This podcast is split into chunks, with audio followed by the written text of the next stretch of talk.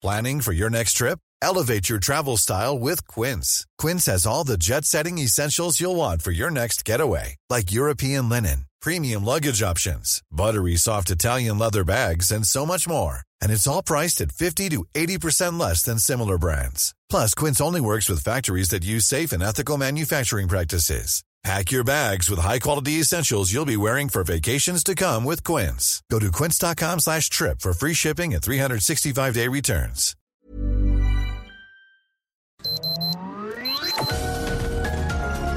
Heraldo Media Group presenta Sergio Sarmiento y Lupita Juárez. Información veraz y oportuna con un toque personal y humano.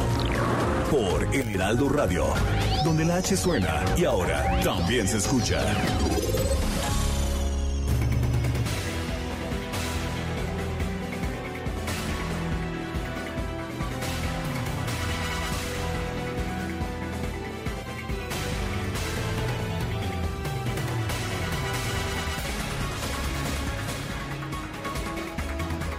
Pues, ¿qué, ¿qué cree usted? El presidente de la República dijo que la secretaria de la Función Pública, Irma Heréndira Sandoval, había cumplido cabalmente, sí, una gran secretaria, dijo, y ella pues aprovechó para pues contar todo lo bueno que ha hecho, pero ¿qué cree? No fue suficiente, de todas formas, ayer se anunció su destitución y fue reemplazada por su propio subsecretario, subsecretario de la Función Pública, Roberto Salcedo.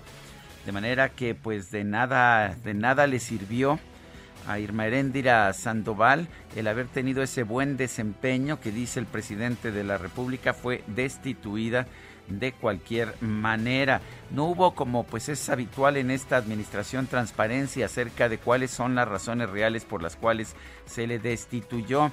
Y bueno, pues esto ha hecho que se incremente en redes sociales y en los medios de comunicación la idea de que Irma Heréndira está siendo destituida porque tomó partido en, en la elección interna de Morena en Guerrero para apoyar a su propio hermano Pablo Amílcar Sandoval. Y pues se le ha acusado a ella y al grupo al que ella pertenece, en el cual se encuentra su esposo John Ackerman, un académico de la UNAM que ha tenido pues un súbito éxito en los medios de comunicación del Estado en este sexenio de haber conspirado en contra de Félix Salgado Macedonio. Se dice que fueron ellos los que dieron a conocer la información de la violación por la cual se acusó a Félix Salgado Macedonio. Son las 7 de la mañana con dos minutos, sí, 7 con 2. Hoy es martes 22 de junio de 2021. Yo soy Sergio Sarmiento. Eh, soy Sergio Sarmiento y quiero darle a usted la más cordial bienvenida a El Heraldo Radio. Aquí, si se queda usted con nosotros, va a encontrar toda la información que necesite pero también podrá pasar un rato agradable ya que si la información lo permite a nosotros nos gusta darle su lado amable. Guadalupe Juárez, ¿cómo estás? Muy buenos días. Hola, ¿qué tal? Sergio Sarmiento, con el gusto de saludarte a ti al igual que a nuestros amigos del auditorio. Ay, pues cómo es la grilla, ¿no? ¿Cómo es la grilla que provoca este tipo de sismas no le de digas así movimientos? A la por favor.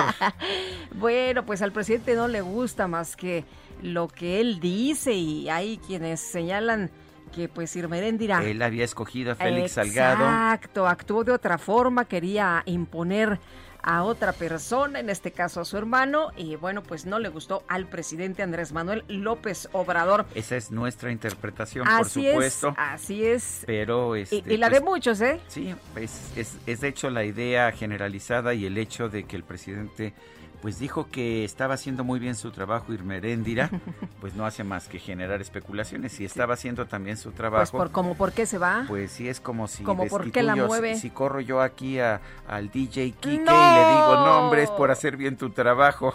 La que sigue, por favor. Sí, Eh, tienes que razón. que vamos a la que sí. sigue. Oye, antes de pasar a otro tema, me gustaría agradecer a todos los amigos del auditor que nos están mandando sus fotografías del amanecer, como la de Gustavo Alvarado desde Cuautepec, en la Gustavo Amadero. No sabes qué intensidad de colores rosas, rojos, preciosos en este increíble amanecer.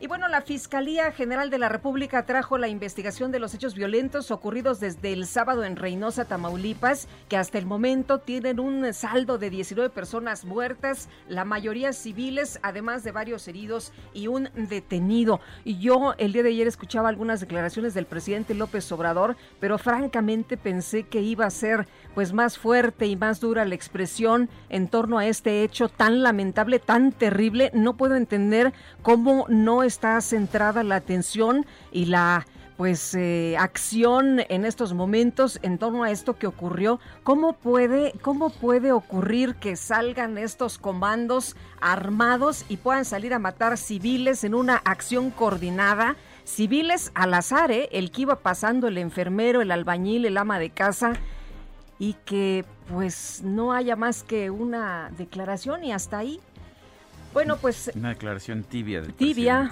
así es, y la Fiscalía informó en un comunicado que será cargo de la investigación por delincuencia organizada y los delitos de violación a la Ley Federal de Armas de Fuegos y Explosivos. Sin embargo, la Fiscalía de Tamaulipas continuará sus propias pesquisas y por ilícitos del fuero común, y yo toda la vi, eh, eh, toda, eh, vi estoy pues muy asombrada de que esto pueda ocurrir en nuestro país, en mi país, que pues los grupos de delincuencia armada puedan salir. Eh, no lo habíamos visto, no habíamos visto enfrentamientos entre ellos, pero ahora sí abiertamente en contra de quien iba pasando en ese momento. Y bueno, pues los mataron 18 19, personas el día de ayer. Bueno, y en un momento en que los especialistas como el doctor Alejandro Macías señalan que comienza a percibirse una tercera ola de COVID en algunos estados de la República, el gobierno federal anuncia que a partir de la noche de este lunes de ayer, las personas de 30 a 39 años podrán registrarse para recibir la vacuna contra el COVID-19. Efectivamente, la Secretaría de Salud habilitó la noche de este lunes el registro con este rango de edad. Los interesados pueden ingresar al sitio https dos puntos doble diagonal mivacuna.salud.gov.mx. Tienen que tener su CURP para poderse registrar. Son las 7 de la mañana con 6 minutos.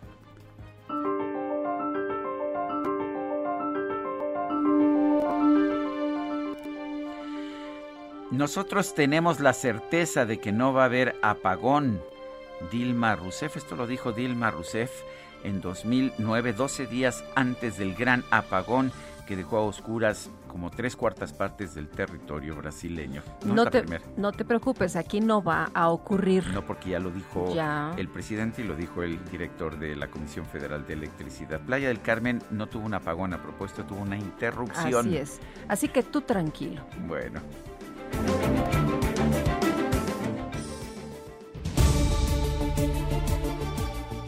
Y las preguntas, ya sabe usted que nos gusta preguntar. Ayer preguntábamos, ¿han mejorado los servicios de salud en el actual gobierno? Nos dijo que sí, 2.8%, que no, 95.2%, no sabemos, 2%. Hemos ah, o recibimos ayer 15.423 participaciones, fue nutrida la votación. Esta mañana ya coloqué desde temprano en mi cuenta personal de Twitter arroba Sergio Sarmiento. La siguiente pregunta. ¿Hizo bien el presidente en destituir a Irma Heréndira Sandoval como secretaria de la Función Pública? Nos dice que sí el 76%, que no 5.1%, quién sabe 18.8%. En 42 minutos hemos recibido 1.635 votos. No está tan fácil. Las destacadas del Heraldo de México. En este martes que ya huele a viernes, Itzel González, ¿qué tal? ¿Cómo estás? Buenos días. Lupita, Sergio, amigos, muy buenos días. No está tan fácil, como dice el presidente, no está tan fácil este martes, pero con toda la actitud a trabajar porque ya es 22 de junio. Ay, ya 22 de junio, no la hagas. Ya se nos está acabando el sexto, el semestre se nos está acabando. Ya vienen las posadas, ya viene el pan de, ya, viene el pozole, ya viene el pan de muerto, ya vienen las posadas. Yo ya estoy es Es que andan con todo, andan con todo, terminando el año. Oye, y gracias a nuestros amigos, ¿verdad? Que nos siguen mandando esta mañana en eh, WhatsApp las imágenes de este... Es que nos ha cautivado el amanecer. Está increíble. A ah, partir qué fácilmente cautivables son estas A partir del tweet de Lupita Juárez esta mañana, la gente en WhatsApp nos está mandando muchas gracias porque están bien bonitas sus fotos, bien bonito el amanecer, que aquí no lo vemos directamente de la cabina, pero allá arriba sí pudimos ver un poquito de arriba espectacular, ¿verdad? Tenemos una vista a los volcanes y es un espectáculo maravilloso. Y yo creo que cuando intentas tomar la foto no se ve tan bonito sí, como, como la realidad, no, no lo refleja. Es, así es. Lupita, Sergio, amigos, mucha información que se publica esta mañana en el Heraldo de México, así que comenzamos con las destacadas.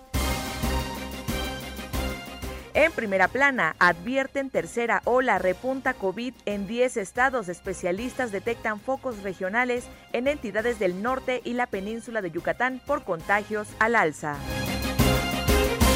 país, cambios en gabinete, la función pública con nuevo titular. El presidente nombra a Roberto Salcedo en lugar de Irmeréndira Sandoval.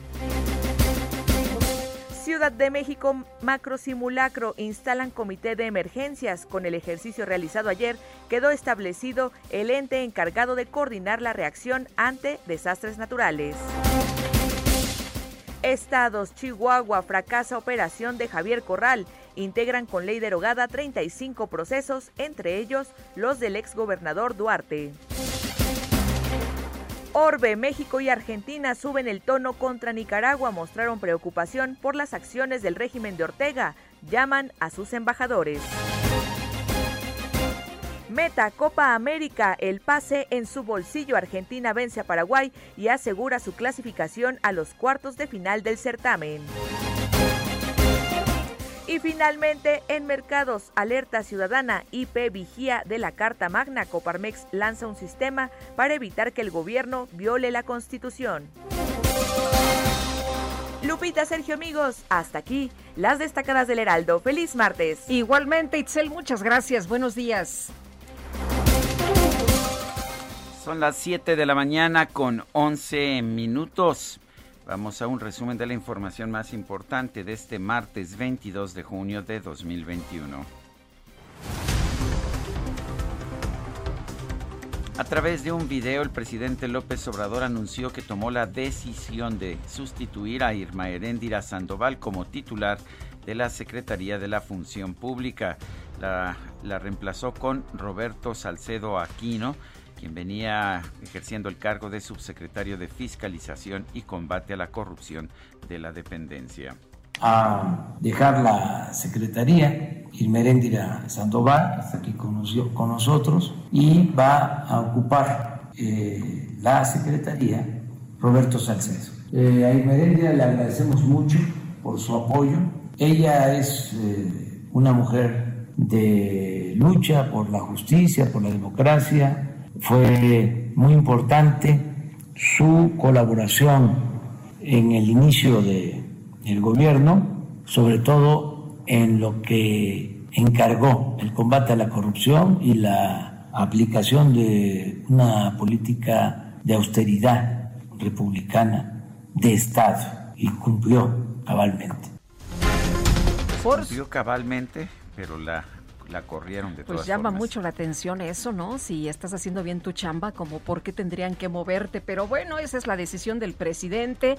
Fíjate que el presidente había informado que habría movimientos en su gabinete después de las elecciones, pues ya ya se dieron, ya empezaron. Irmeréndira Sandoval agradeció al presidente López Obrador. Por cierto, un muy serio, muy serio presidente López Obrador. A ella se le veía como más amable, más sonriente, pero el presidente nada.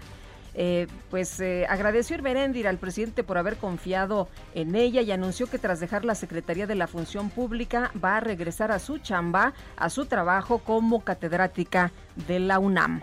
Usted me conoció como académica, eh, como directora del Laboratorio de Documentación y Análisis de la Corrupción y la Transparencia de la UNAM, eh, que es a donde vuelvo, es a donde vuelvo con un agradecimiento profundo para esta máxima casa de estudios, con agradecimiento profundo para el señor rector que me prestó a la cuarta transformación y eh, pues con la satisfacción también de que usted siempre me respaldó y me depositó confianza para con libertad plena eh, aplicar lo que desarrollamos desde la academia, sobre todo un nuevo, una nueva perspectiva de combatir la corrupción estructural y no nada más la corrupción este, superficial. Entonces estoy muy contenta de lo que logramos, lo que logramos en equipo sé por qué, me da la impresión de que tarde o temprano Irma va a terminar como embajadora, no porque tenga preparación diplomática, sino porque eso parece ser el destino de aquellos que son destituidos en esta cuarta transformación. Por su parte, la senadora del PAN, Xochitl Galvez, aseguró que Irma Sandoval no cumplió cabalmente y que será recordada por exculpar al director de la Comisión Federal de Electricidad, Manuel Bartlett, de posibles fraudes.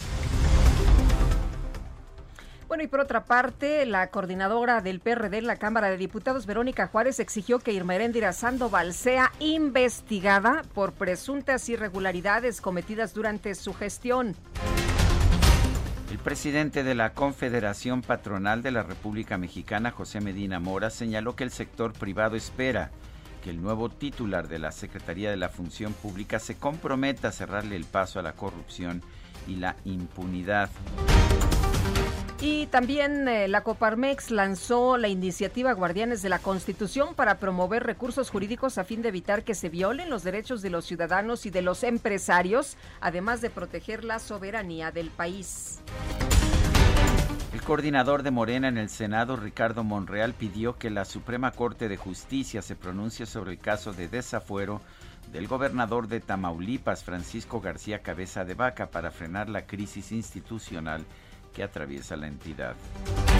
La Fiscalía General de la República trajo la investigación de los homicidios registrados el fin de semana en Reynosa, Tamaulipas. Sin embargo, la Fiscalía del Estado va a continuar sus propias indagatorias sobre delitos del fuero común. Un juez federal sentenció a 37 años de prisión a José Tiburcio Hernández Fuentes, alias El Gafe, identificado como uno de los líderes del cártel del Golfo en Reynosa, Tamaulipas.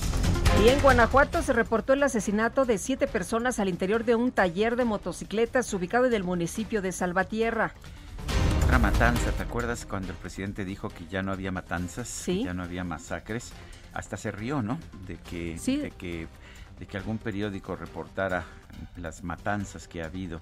Pues tenemos esta de Salvatierra, tuvimos la de Reynosa del fin de semana y las que se van acumulando, ¿no? Pues sí, y, lo de eh, lo de Guanajuato no es menor, ¿eh? son siete personas. Así es, es una matanza importante. Eh, la matanza del día de San Valentín en Estados Unidos, que llevó a la legalización finalmente de las bebidas alcohólicas, fue un choque para la sociedad. Fueron siete personas, pero eso se consideraba ya inaceptable en la sociedad de Estados Unidos allá en los años 30. No, pues aquí estamos acostumbrados. Pues sí. A través de redes sociales, la, hermana de Poli Olivares, una de las jóvenes atropelladas por Diego N. en Iztacalco, pidió ayuda a la sociedad, a las autoridades y a las asociaciones médicas para salvar la vida de su familiar. El día de hoy mi hermana se puso grave. Mi hermana sigue en terapia intensiva y hacemos un llamado a la sociedad, a las autoridades y a la asociación médica para que nos ayuden a salvar la vida de mi hermana, que está muy delicada y no ha pasado para nada a estar estable. Necesitamos que alguna fundación o alguna asociación nos ayude con el tema médico de mi hermana. Sus pulmones están reduciendo su capacidad y no queremos perderla. Por favor. Ayúdenos, por favor.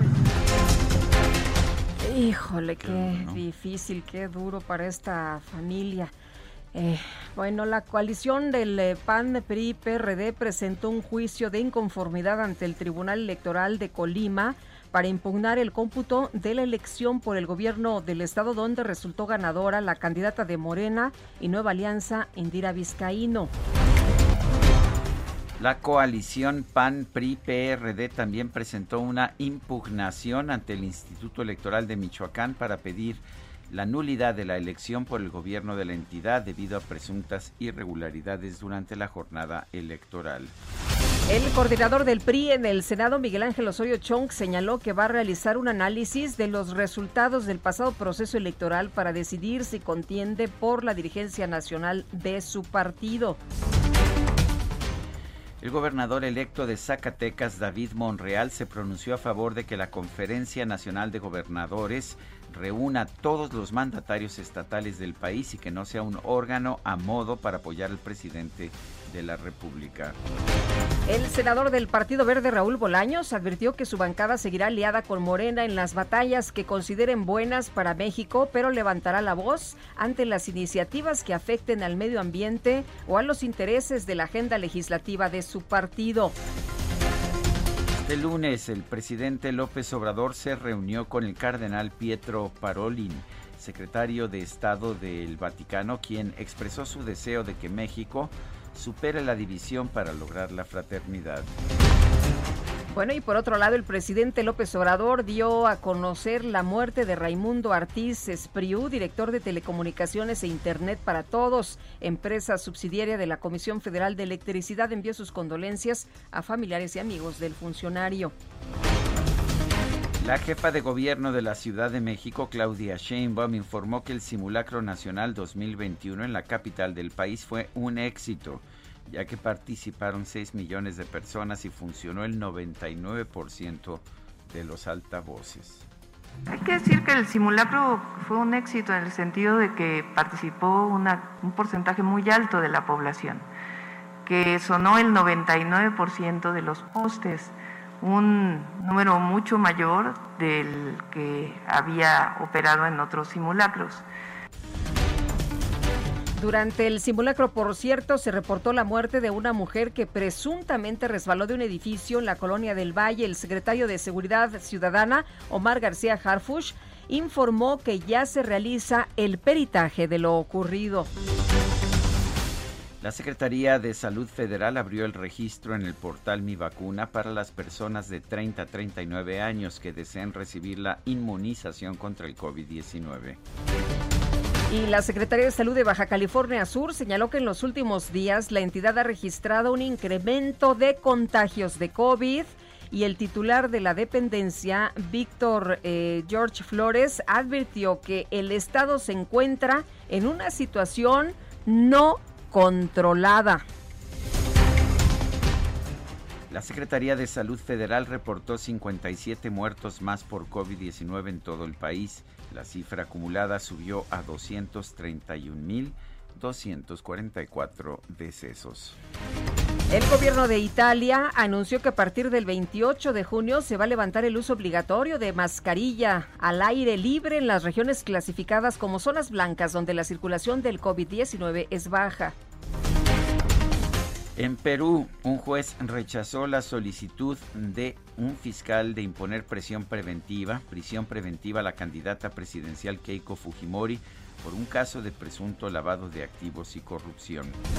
Y en un comunicado conjunto, los gobiernos de México y Argentina anunciaron que a través de sus embajadores en Nicaragua van a revisar las acciones político-legales que han puesto en riesgo a distintos opositores al gobierno del presidente Daniel Ortega. Bueno, y allá en Nicaragua, Carlos F. Chamorro, un periodista también muy reconocido de esta familia que ahora le resulta incómoda a, Daniel Ortega, el presidente de Nicaragua, eh, señaló que después de allanar mi vivienda durante cuatro horas, más de 50 policías se retiraron a medianoche. Mi cuñada Amelia Elizondo y Amparo Castillo fueron interrogadas y despojadas de sus celulares. Los policías no dejaron un acta de los bienes y documentos que incautaron ilegalmente, es lo que dice Carlos F. Chamorro. Cristiana Chamorro está detenida. ¿Por qué delito? Pues por aspirar a la presidencia de Nicaragua, el país que gobernó su madre. En información de los deportes, este lunes las selecciones de Argentina y Chile se clasificaron a los cuartos de final de la Copa América.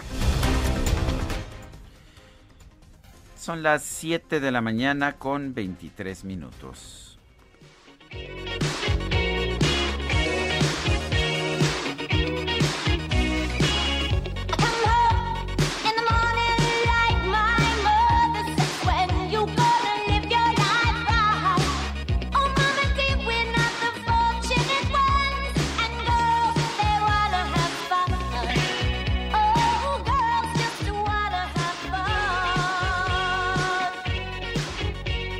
Chavas solo se quieren divertir, mi querida. ¿Qué hay de malo en ello? Pues ¿Por no qué la mamá reclama? Girls just wanna have fun. Las chicas solo quieren divertirse, canta Cindy Loperkin.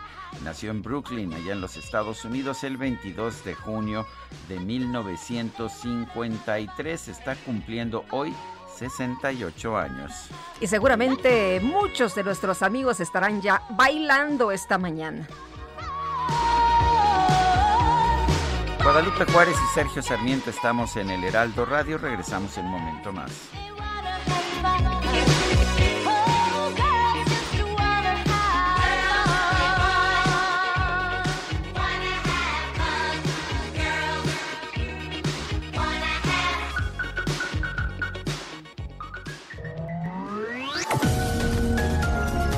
Sergio Sarmiento y Lupita Juárez quieren conocer tu opinión, tus comentarios o simplemente envía un saludo para ser más cálida esta mañana. Envía tus mensajes al WhatsApp 5520 109647. Heraldo Radio, la H que sí suena y ahora también se escucha. Continuamos con Sergio Sarmiento y Lupita Juárez por El Heraldo Radio. No te toques los granitos, te pueden dejar marcas. Para que no haya marcas, mejor marca a Soriana y aprovecha que todas las cremas, tratamientos faciales, desodorantes y talcos los pongo al 3x2. Sí, cremas y desodorantes al 3x2. Tú pides y Julio Regalado manda. Solo en Soriana. A Julio 3. Aplican restricciones.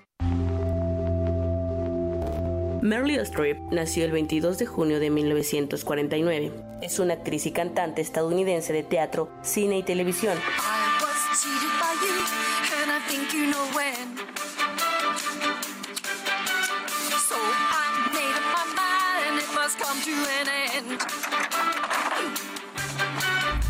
Candidata en 21 ocasiones al premio Oscar. Debutó en televisión con Dear Little Season y en el cine con Julia en 1977. En 1978 recibió el premio Emmy por su protagónico en la serie Holocausto y fue candidata por primera vez al Oscar por The Deer Hunter. El mismo año, premio que ganó posteriormente por las cintas Kramer vs. Kramer, La decisión de Sophie, La Dama de Hierro. Gracias a The Post, Strip ostenta el mayor número de nominaciones a este galardón, 21, más que ningún otro actor o actriz en la historia. The prospectus also talks about the mission of the paper, which is outstanding news collection and reporting. Isn't that right? Ha recibido 31 nominaciones al Globo de Oro, siendo 8 veces galardonada, acumulando así el mayor número de candidaturas que ninguna otra persona en la historia. Su larga carrera también le ha dado dos SAG, dos BAFTA y 5 nominaciones a los Grammy. En 2004 fue homenajeada por el American Film Institute por su contribución a la cultura estadounidense a través de las artes interpretativas, siendo la actriz más joven en ser distinguida. En 2010 fue reconocida con la Medalla Nacional de las Artes por parte del expresidente Barack Obama.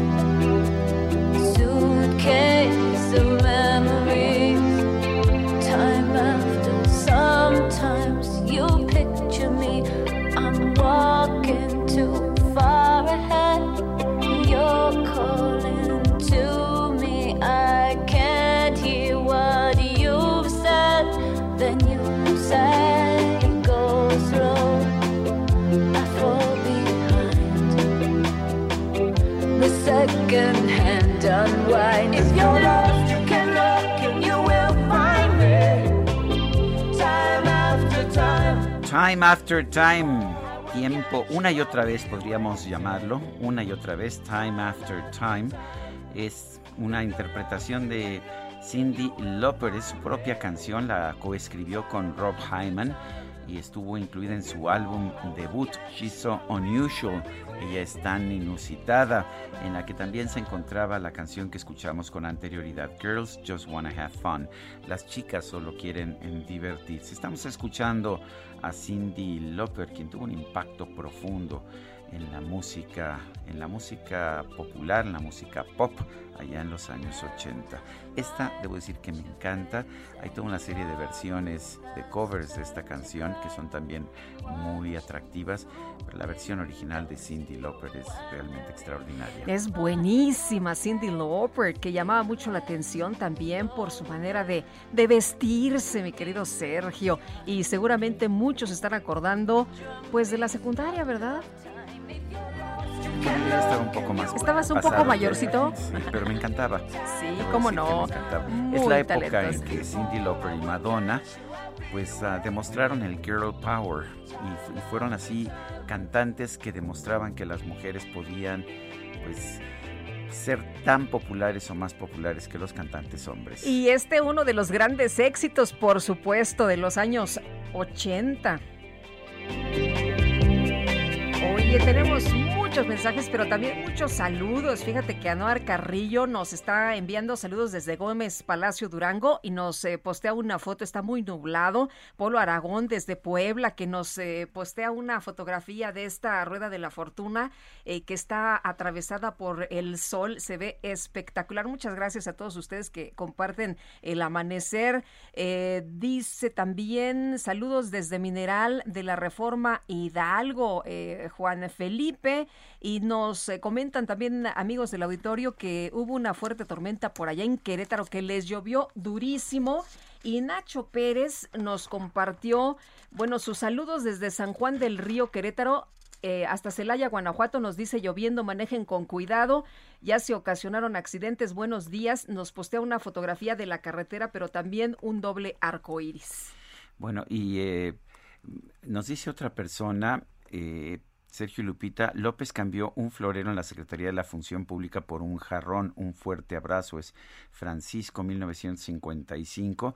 La verdad es que la información que yo he estado viendo del nuevo secretario de la Función Pública es bastante, bastante positiva, es alguien que ha estado, que tiene toda una carrera de, de haber estado en en organizaciones para pelear en contra de la corrupción, en auditorías. De hecho, se decía que él era el que hacía el trabajo en la Secretaría de la Función Pública. Tiene 77 años. Eh, se le ha reconocido como una persona muy preparada. Parece que está muy, o sea, lo que yo he visto de él es muy positivo. Hoy en el Heraldo de México aparece, en la sección de cuerpo entero, aparece él. Eh, fíjate, dice que tiene gran experiencia y trayectoria, miembro del INAP, el Instituto Nacional de Administración Pública, desde 1980. Y fíjate qué punto, que esto me parece sorprendente en, esta, en estos análisis que hace la columna de cuerpo entero, no tiene negativos no tiene negativos. Por otra parte, varios amigos míos me han estado mandando información sobre Roberto Salcedo Aquino, a quien yo no conozco. Oye, veía una de Líbano Sáenz que la verdad se pronuncia eh, muy positiva y favorablemente sobre este funcionario. Y pues yo recibo de un amigo mío que eh, a quien aprecio mucho, eh, notario, recibo unos comentarios realmente positivos. Espero que Roberto Salcedo quien no viene de ser ah, pues ayudante, él no estuvo en la ayudantía, tiene 77 años y mucha experiencia en materia. O sea, no hay que darle chance, ¿no? Como, como lo dijo el presidente el día de ayer cuando de, de sus servidores, eh, de, de, sus ayudantes. Claro, cuando alguien tiene una trayectoria como la tiene Roberto Salcedo, pues hay que, hay que escucharlo. Pero en fin, vamos a otros temas. Fíjate que el subsecretario de Prevención y Promoción de la Salud, Hugo López Gatel, confirmó que se abrió el registro para la vacunación contra COVID-19 para personas de 30 a 39 años, lo cual me parece extraordinario. Qué bueno que se esté vacunando a personas más jóvenes. El punto es cuándo se va a aplicar la segunda dosis para quienes pues ya se les pasó el tiempo, ¿no? Me decía una persona, oye, yo soy de la Gustavo Madero, me pusieron la Sputnik y la verdad estoy preocupada porque no me han puesto la segunda dosis. Los de AstraZeneca en Coajimalpa, por ejemplo, a nosotros no nos han avisado para cuándo la vacuna, pero vamos a escuchar parte de lo que dijo Hugo López Gatel. Cuando vemos por entidad federativa en la siguiente imagen, 32% es la cobertura de vacunación de la población adulta, que es la que está en el programa de vacunación en este momento como candidata a vacunarse. Es ya la tercera parte, como decía el doctor Alcocer, una de cada tres personas en México prácticamente han sido vacunadas. Y lo vemos por entidad federativa, es notorio que Baja California tiene la mayor cobertura, 57%, y llegaremos al 100% de la vacunación durante esta semana. La población adulta de Baja California será completamente vacunada. Y de ahí nos vamos a seguir con los estados eh, fronterizos, estas zonas turísticas y continuar en todo momento con el resto del país. Anunciar oficialmente que se ha abierto el registro a las personas de 30 años y más. En este caso, 30 a 39 años se pueden eh, registrar. Quien tenga más eh, eh, años que 39 y no se había registrado, sigue siendo bienvenido, bienvenido a registrarse. El registro es sumamente simple, dura menos de un minuto y medio y se requieren datos muy sencillos, datos de la persona, su cédula única de registro poblacional. Si no lo conoce ahí mismo, se pone un botón y lo puede consultar conociendo su nombre, su lugar y fecha de nacimiento y con los datos de su domicilio y ya queda registrada.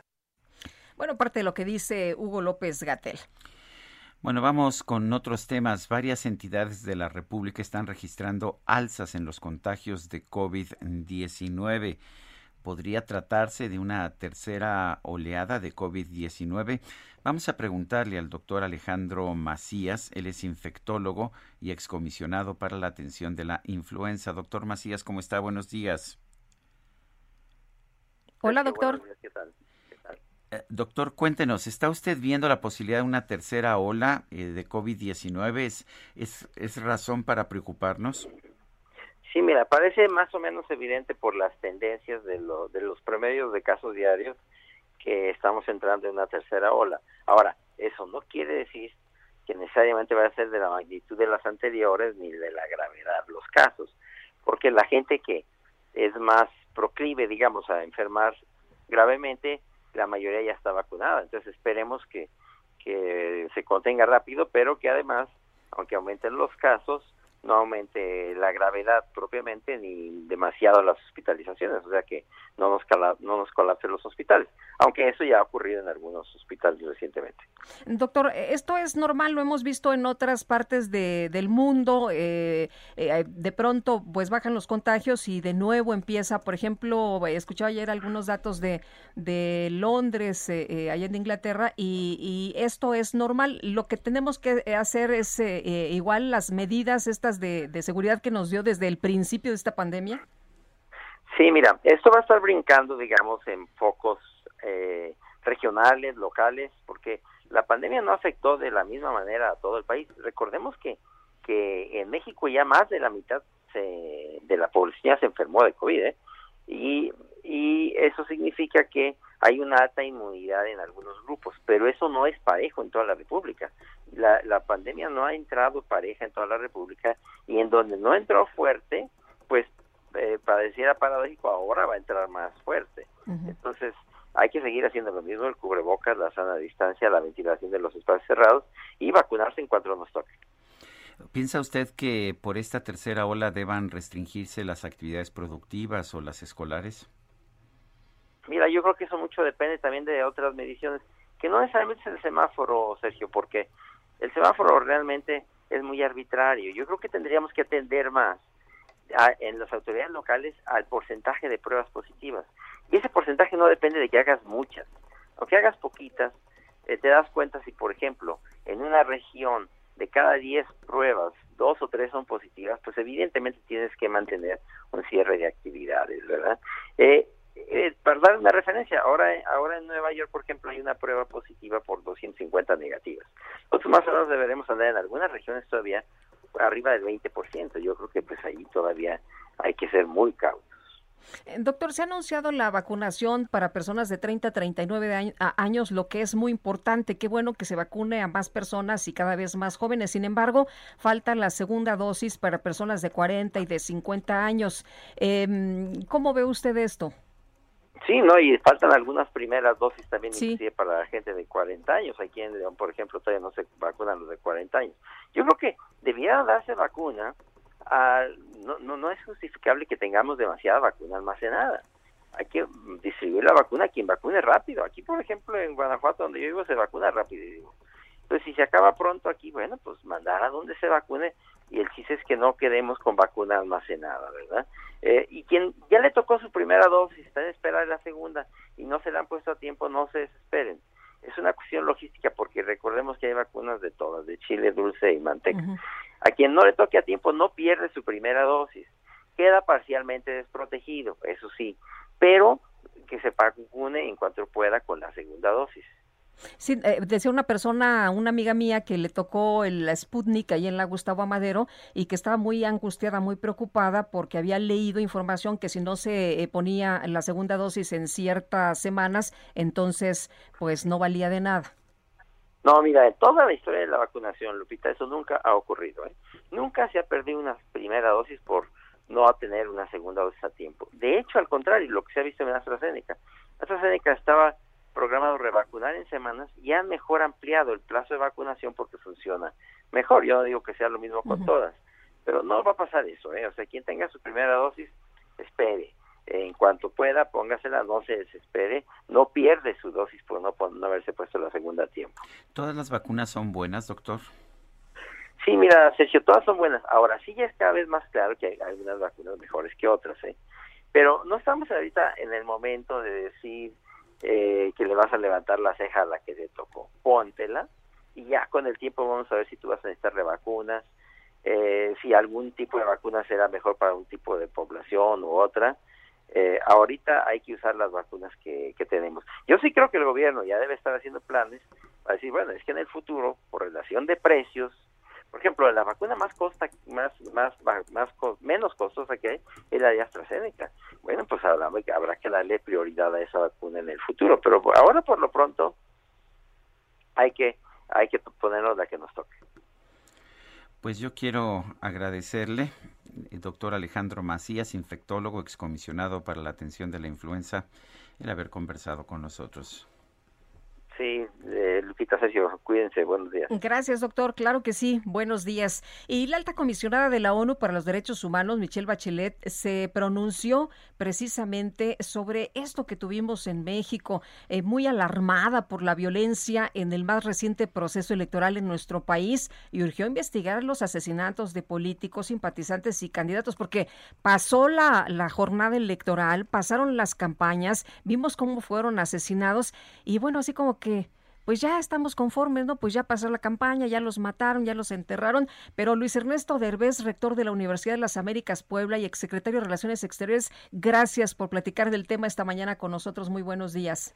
Muy buenos días, Lupita, muy buenos días, Sergio. Pues ah, preocupados, ¿no? Preocupados porque, como lo dice la comisionada Bachelet, la pregunta importante es, primero, ¿por qué la violencia? Y segundo, ¿por qué no estamos haciendo nada posterior a la terminación del proceso electoral para encontrar quiénes mataron a estas personas y por qué fue que las mataron.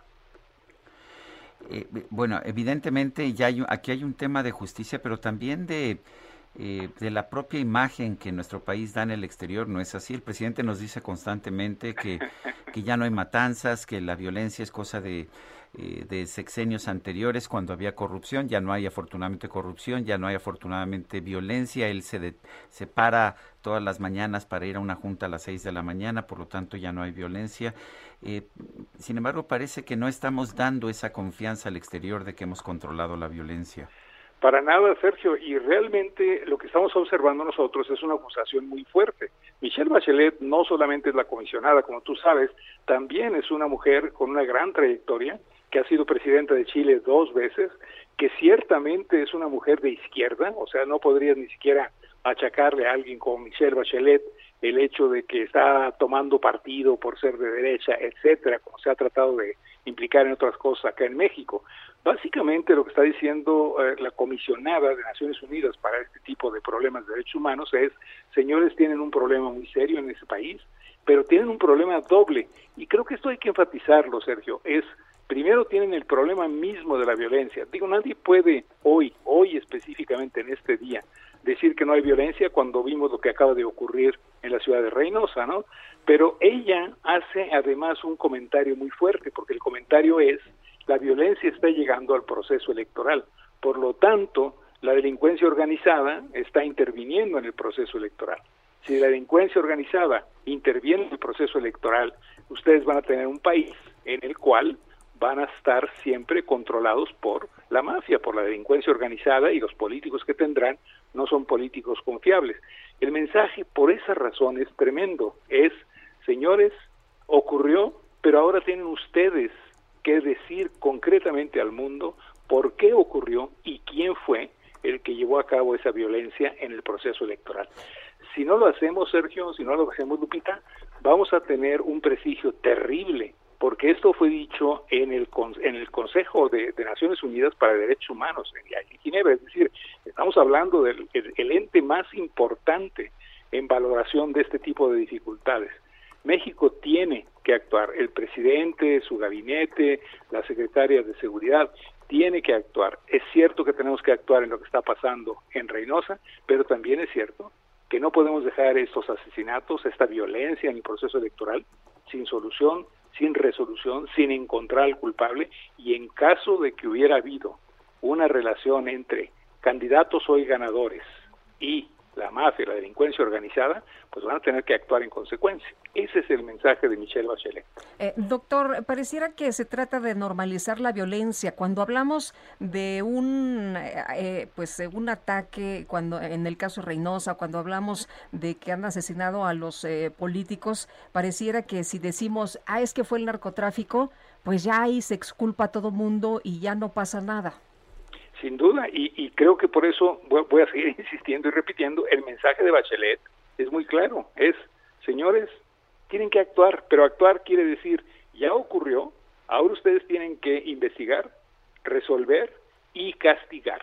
Y si en esa relación de castigo encuentran ustedes conexión con el proceso electoral, van a tener que llevarlo a su última consecuencia.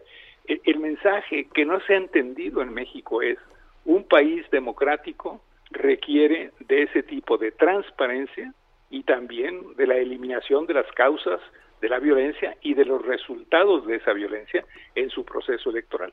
Ese mensaje de Bachelet es tremendo, y, repito, es tremendo porque además ella es una verdadera demócrata. Ella ha sido presidente de Chile dos veces, ella es hoy la comisionada y es una mujer intachable, impecable y con todas las credenciales para poder llegar a nuestro país decirnos lo que nos está diciendo y si no actuamos, posteriormente seguro va a sacar comunicados que van a dejar muy mal parado a nuestro país y van a dejar en duda qué está pasando en México en todo el proceso político administrativo. En verdad hay que tomar acción y yo no entiendo por qué dejamos pasar esto, como dice usted, Lupita, diciendo, ay, pues bueno, ya se acabó, ya, se murieron los que se murieron, qué suerte que no tuvimos 300, ¿no? Digo, yo, yo creo que ahí la implicación no solo es la violencia, es también el impacto sobre un resultado electoral que se pone en esa medida en cuestión. Luis Ernesto, eh, en otros temas, el gobierno de México pues ah, vetó una o, se abstuvo en una resolución de la OEA, de la Organización de Estados Americanos, para censurar al gobierno de Daniel Ortega, que ha estado deteniendo a candidatos presidenciales y a periodistas. Eh, apenas ayer fue detenido Miguel Mora, con él ya son cinco los, los posibles candidatos que han sido detenidos y de hecho esta mañana eh, uno de los miembros de la dinastía Chamorro, esto, esta familia de periodistas nicaragüenses, Carlos Chamorro, acusó que fue allanada su vivienda, le robaron celulares, le robaron equipo eh, y nuevamente pues parece haber una situación de intimidar a la prensa y de intimidar a los ah, candidatos opositores. La pregunta eh, dice, pues dice la Secretaría de Relaciones Exteriores que por razones de la política de no intervención, pues que no que no podemos decir nada. Mira, ese es otro cuento terrible y, y además terrible desde el punto de vista que estamos viendo un proceso democrático en México con los resultados que se vieron, sí, con esa participación y todo, que nos da una justificación absoluta para llegar y decir, señores, ustedes en su país están cometiendo exactamente los actos por los cuales el Frente Santinista originalmente peleó. Cuando llegan a la presidencia, o como le querramos llamar en 1979, y quitan a Somoza, lo que está haciendo el Frente Sandinista es precisamente lo que hoy va a acabar ocurriendo, que alguien va a tener que levantarse en armas para poder establecer un proceso democrático en esa nación. Ese proceso se establece en el 79. En el 90 pierden la presidencia los sandinistas. Y a partir de ese momento, cuando la recupera Daniel Ortega en 2006, Daniel Ortega, y quiero decirlo con esas palabras, se convierte en un autócrata y hoy quiere convertirse en un dictador. Lo que México no puede hacer es, exactamente, es el ciclo completo, ¿no? Desde el 79 hasta ahora, tardó 40 años para llegar ahí. Pero el problema no es ese, el problema es que el gobierno de México hoy debería actuar pragmáticamente y no ideológicamente. Ideológicamente es lo que tú acabas de decir, traigo esta ideología de no intervención, pero hoy tenemos que actuar pragmáticamente, hoy tenemos que defender lo que en nuestro país está ocurriendo, que es una democracia. Muy bien. Hoy tenemos que defender una resolución en donde los Estados Unidos está interesado en que haya condiciones, fíjate, no que quiten a Ortega, que haya condiciones de una lucha democrática en Nicaragua. Muy bien. Y hoy México debería hacerlo. Tenemos que irnos a una pausa, Luis Ernesto Derbez. Gracias, un fuerte abrazo. Un abrazo, hasta luego. Y vamos a una pausa, regresamos en un momento más. Sergio Sarmiento y Lupita Juárez quieren conocer tu opinión, tus comentarios o simplemente envía un saludo para ser más cálida esta mañana. Envía tus mensajes al WhatsApp 5520 109647. Heraldo Radio, la H que sí suena y ahora también se escucha. Continuamos con Sergio Sarmiento y Lupita Juárez por El Heraldo Radio.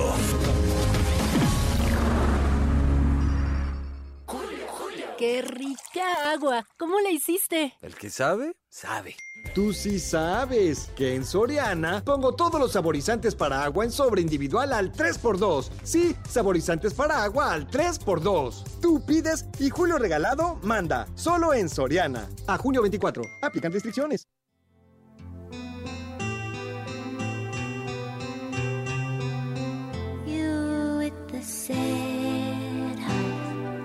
Don't be discouraged, do I realize it's hard to take courage in a world full of people.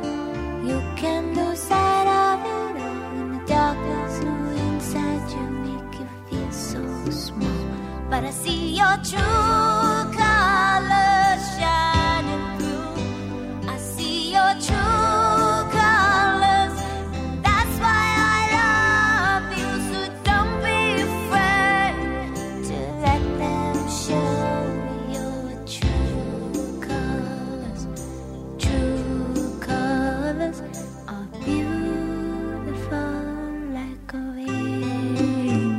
Colors, Colores Verdaderos, una canción interpretada por Cindy Lauper en su segundo álbum de estudio True Colors de 1986. Era de hecho la única canción de ese álbum que no fue escrita por la propia Cindy Lauper. Eh, Cindy Lauper se la mandó, se la mandó, le escribió originalmente una persona llamada Billy Steinberg, que se- era al respecto de su madre y bueno pues se la mandaron a, a Cindy Lauper quien le gustó la adoptó y la hizo un gran éxito True Colors hoy estamos escuchando a Cindy Lauper el día de su cumpleaños cumple 68 I'll be there, and I'll see your true colors shine. Uy, ¿cómo pasa el tiempo? Ya 68. Bueno, Amy Shehoa dice, me parece irrelevante que López cambie a un florero por otro mientras sigue permitiendo que el narco haga lo que quiere en un tercio del país. Saludos cariñosos. Bueno, pues se acordarán que el presidente Andrés Manuel negó acusaciones de Estados Unidos en las que un jefe del Comando Norte de ese país pues decía que el narcotráfico dominaba un tercio, ¿no? 35% del país sufría de ingobernabilidad y estas son declaraciones de apenas eh, eh, pues eh, hace unos meses. Dice otra persona, productivo martes, la 4T se rige por lealtad y no por desempeño. Eso explica sus pobres resultados. Rodolfo Contreras. Buen día, Sergio Lupita. También estoy muy preocupada porque no me vacuné, se me pasó la fecha, tengo 58 años, no me llegó el mensaje para la cita de vacunación, ya hablé a Locatel, pero nadie me informa. Acudí a Centro Médico Nacional Siglo XXI, no me vacunaron porque se aplicaba la segunda dosis, no sé qué hacer. Eh, hay, hay rezagados y la Secretaría de Salud está eh, dando información para las eh, personas que no se han aplicado la primera dosis y la segunda, como ya escuchábamos al doctor Macías, no hay que preocuparnos, ¿no? Sí vamos a estar como parcialmente desprotegidos, pero no se pierde la primera aplicación y hay que esperar a la segunda. Si usted de los, de, los rezagados y no se ha aplicado la primera, eh, voy a tomar sus datos y se los vamos a mandar a la Secretaría de Salud. Son las ocho con cuatro minutos. Nueva ruta a Bogotá saliendo de Ciudad de México. Vuela desde 42 dólares. Viva Aerobús. El pronóstico.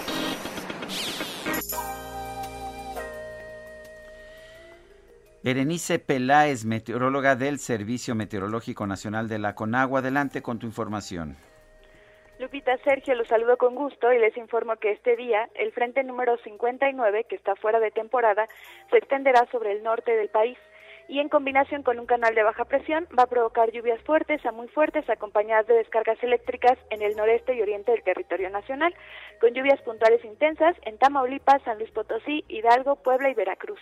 Por otra parte, la onda tropical número 4 va a recorrer el occidente del país y en combinación con el ingreso de humedad del Océano Pacífico y con inestabilidad atmosférica superior, va a ocasionar lluvias fuertes a muy fuertes con descargas eléctricas y posibles granizadas sobre el occidente, sur y sureste del país, incluido el Valle de México, así como lluvias puntuales intensas en zonas de Jalisco y Michoacán. Respecto al pronóstico de viento, se presentarán rachas de 60 a 70 kilómetros por hora en el estado de Chihuahua. Les comento también que se mantendrá el ambiente vespertino caluroso a muy caluroso sobre entidades desde el noroeste, norte, noreste, oriente y sureste de México, incluida la península de Yucatán, con temperaturas que pueden alcanzar los 45 grados Celsius en zonas de Baja California y Sonora. Finalmente, para el Valle de México va a predominar el cielo nublado durante el día, con probabilidad de lluvias puntuales fuertes en la Ciudad de México y en el Estado de México. Ambas podrían estar acompañadas de descargas eléctricas y posible caída de granizo. Respecto a la temperatura, esperamos una máxima de 24 a 26 grados Celsius para la Ciudad de México y de 23 a 25 para la capital del Estado de México. Estas han sido las condiciones del tiempo más significativas para el día de hoy. Lupita, Sergio, regreso con ustedes. Muchas gracias, Berenice. Gracias. Nueva ruta a Bogotá saliendo de Ciudad de México. Vuela desde 42 dólares. Viva Aerobús. Bueno, el presidente Andrés Manuel López Obrador anunció ayer que Irma Sandoval dejará la Secretaría de la Función Pública y en su lugar llega Roberto Salcedo Dardo Bojor, que es director de Transparencia Mexicana. Muchas gracias por platicar con nosotros esta mañana precisamente pues sobre estos cambios en el gabinete del presidente López Obrador. Muy buenos días. Muy buenos días, Pita. Gracias por la invitación a ti y a Sergio. Eh, Eduardo, primero tu, uh, tu apreciación sobre la gestión de Irma Heréndira Sandoval como secretaria de la Función Pública. Lo que dijo el presidente ayer fue que cumplió cabalmente. ¿Esa es tu opinión? Mira, el presidente López Obrador, lo hemos platicado en otras ocasiones, Sergio, tomó una decisión al principio de su gobierno y es poner en la Fiscalía General de la República con dos turbinas muy potentes, el SAT y la UIF, el eje de su lucha contra la corrupción. Quienes llevan el tema de control efectivo de la corrupción en su gobierno son una fiscalía que aunque tiene autonomía constitucional, está muy alineada al proyecto político del presidente y la unidad de inteligencia financiera y el SAT. la Secretaría de la, Función Pública ocupaba un segundo lugar, un segundo plano en este tema, encargado de los temas de control interno, incluso las contrataciones, las eh, licitaciones, que era uno de los temas que llevaba la Secretaría de la Función Pública, se le, se le transfirieron a la Secretaría de Hacienda y Crédito Público, así que el presidente desde el principio marcó cuál iba a ser eh, el eje de su, de su estrategia anticorrupción y la Secretaría de la Función Pública no cumplía un papel prominente dentro de esa estrategia. Yo creo que el mensaje de ayer, Sergio, salvo su mejor opinión, un mensaje frío, distante de la secretaria o ahora secretaria Sandoval y que mostraba más bien pues que, se está preparando para pues para el cierre de su administración hacia el interior con un funcionario como Roberto Salcedo que lleva muchos años de vida pública, muchos años en el gobierno, eh, con distintas administraciones, con distintos personajes públicos y a quien le va a encomendar pues que cierre fuerte al interior del gobierno, pero el eje estaba puesto en otro lado, ¿cierto? Eh, Eduardo, eh, hay quien señala, como Xochitl Galvez y algunos otros legisladores, que Irmeréndira Sandoval falló en su propósito de combatir la corrupción. ¿Ustedes lo ven así? Yo creo que la Secretaría es una Secretaría que, eh, digamos, hay que darle el peso específico que tiene, es el órgano interno de control del gobierno, su tarea es fiscalizar el gasto que hace la propia Administración Pública Federal, es un, es un órgano eh, pues, de, de prevención esencialmente y lamentablemente en los casos en los que procedió a sancionar, que no fueron muchos, eh, en estos casos el resultado no fue positivo. Se imponía alguna multa, se inhabilitaba algún servidor público y unas semanas después una instancia superior revisaba el caso y revocaba la decisión que había tocado la, tomado la Secretaría de la Función Pública. Yo creo que eh, la verdad, el- el- la valoración que hemos hecho sobre el sistema anticorrupción en México pasa por otros órganos que tienen mayor relevancia, incluso para el propio presidente. Eh, ¿Cómo ves a Roberto Salcedo como nuevo secretario de la Función Pública? Salcedo es un funcionario de verdad de muchos años en la vida pública del país. Trabajó con el presidente Salinas, trabajó con Manuel Camacho Solís, trabajó con Ernesto Cedillo Ponce de León, estuvo en la Auditoría Superior de la Federación, fue auditor especial de desempeño en la propia Auditoría Superior de la Federación y creo que a los ojos del presidente tiene una ventaja que no es un personaje controversial, no es un personaje que le guste utilizar Twitter, es más, creo que no tiene cuenta de Twitter, eh, y que se va a concentrar a hacer un, eh, un trabajo hacia el interior del gobierno, más de contención hacia el interior del gobierno. No va a ser fácil el reto para Roberto Salcedo, porque quien tendrá que fiscalizar y a quienes tendrá que investigar son a los propios funcionarios de la administración del presidente López Obrador, pero creo que es un funcionario eh, de, con el tono y el perfil que el presidente quiere para, para el cierre de su administración, ¿no? Un, un funcionario que pues tenga menos Twitter y más nueces. Yo me imagino que es lo que está buscando el presidente. Oye, ¿crees que, que puede hacer bien su trabajo Roberto Salcedo? Hay quien ayer hablaba de pues que el, el, el propio Roberto pudiera tener cierta autonomía o cierta Va a ser- independencia. Va a ser muy difícil, Lupita. La Secretaría de la Función Pública lo intentamos en la reforma de 2016, darle mayor independencia y autonomía respecto al poder del presidente. Eh, su- el nombramiento pasa por una ratificación del Senado, pero la verdad es que sigue siendo un funcionario del gabinete del presidente, ¿no? No y en una administración que como esta premia más la lealtad, ¿no? que las eh, virtudes técnicas o la experiencia o la independencia, es muy difícil que pueda haber un, espacio de, de autonomía para la Secretaría de la Función Pública. Yo creo que será una secretaría que haga el trabajo de control interno, que participe del proceso de fiscalización del gasto público. Va a ser muy importante para el presidente lo- la relación que establezca Función Pública con los estados del país, porque hay una parte de fiscalización del gasto público de la Secretaría en donde revisa a los, a los gobernadores, entonces será clave, por ejemplo, para los 15 nuevos gobernadores que también entran en funciones a partir de este año, eh, pero veo muy difícil que el proyecto en este momento del sexenio, ya entrando a la recta final, que el proyecto sea el de darle mayor independencia o autonomía a la Secretaría de la Función Pública. Será un integrante del gabinete del presidente.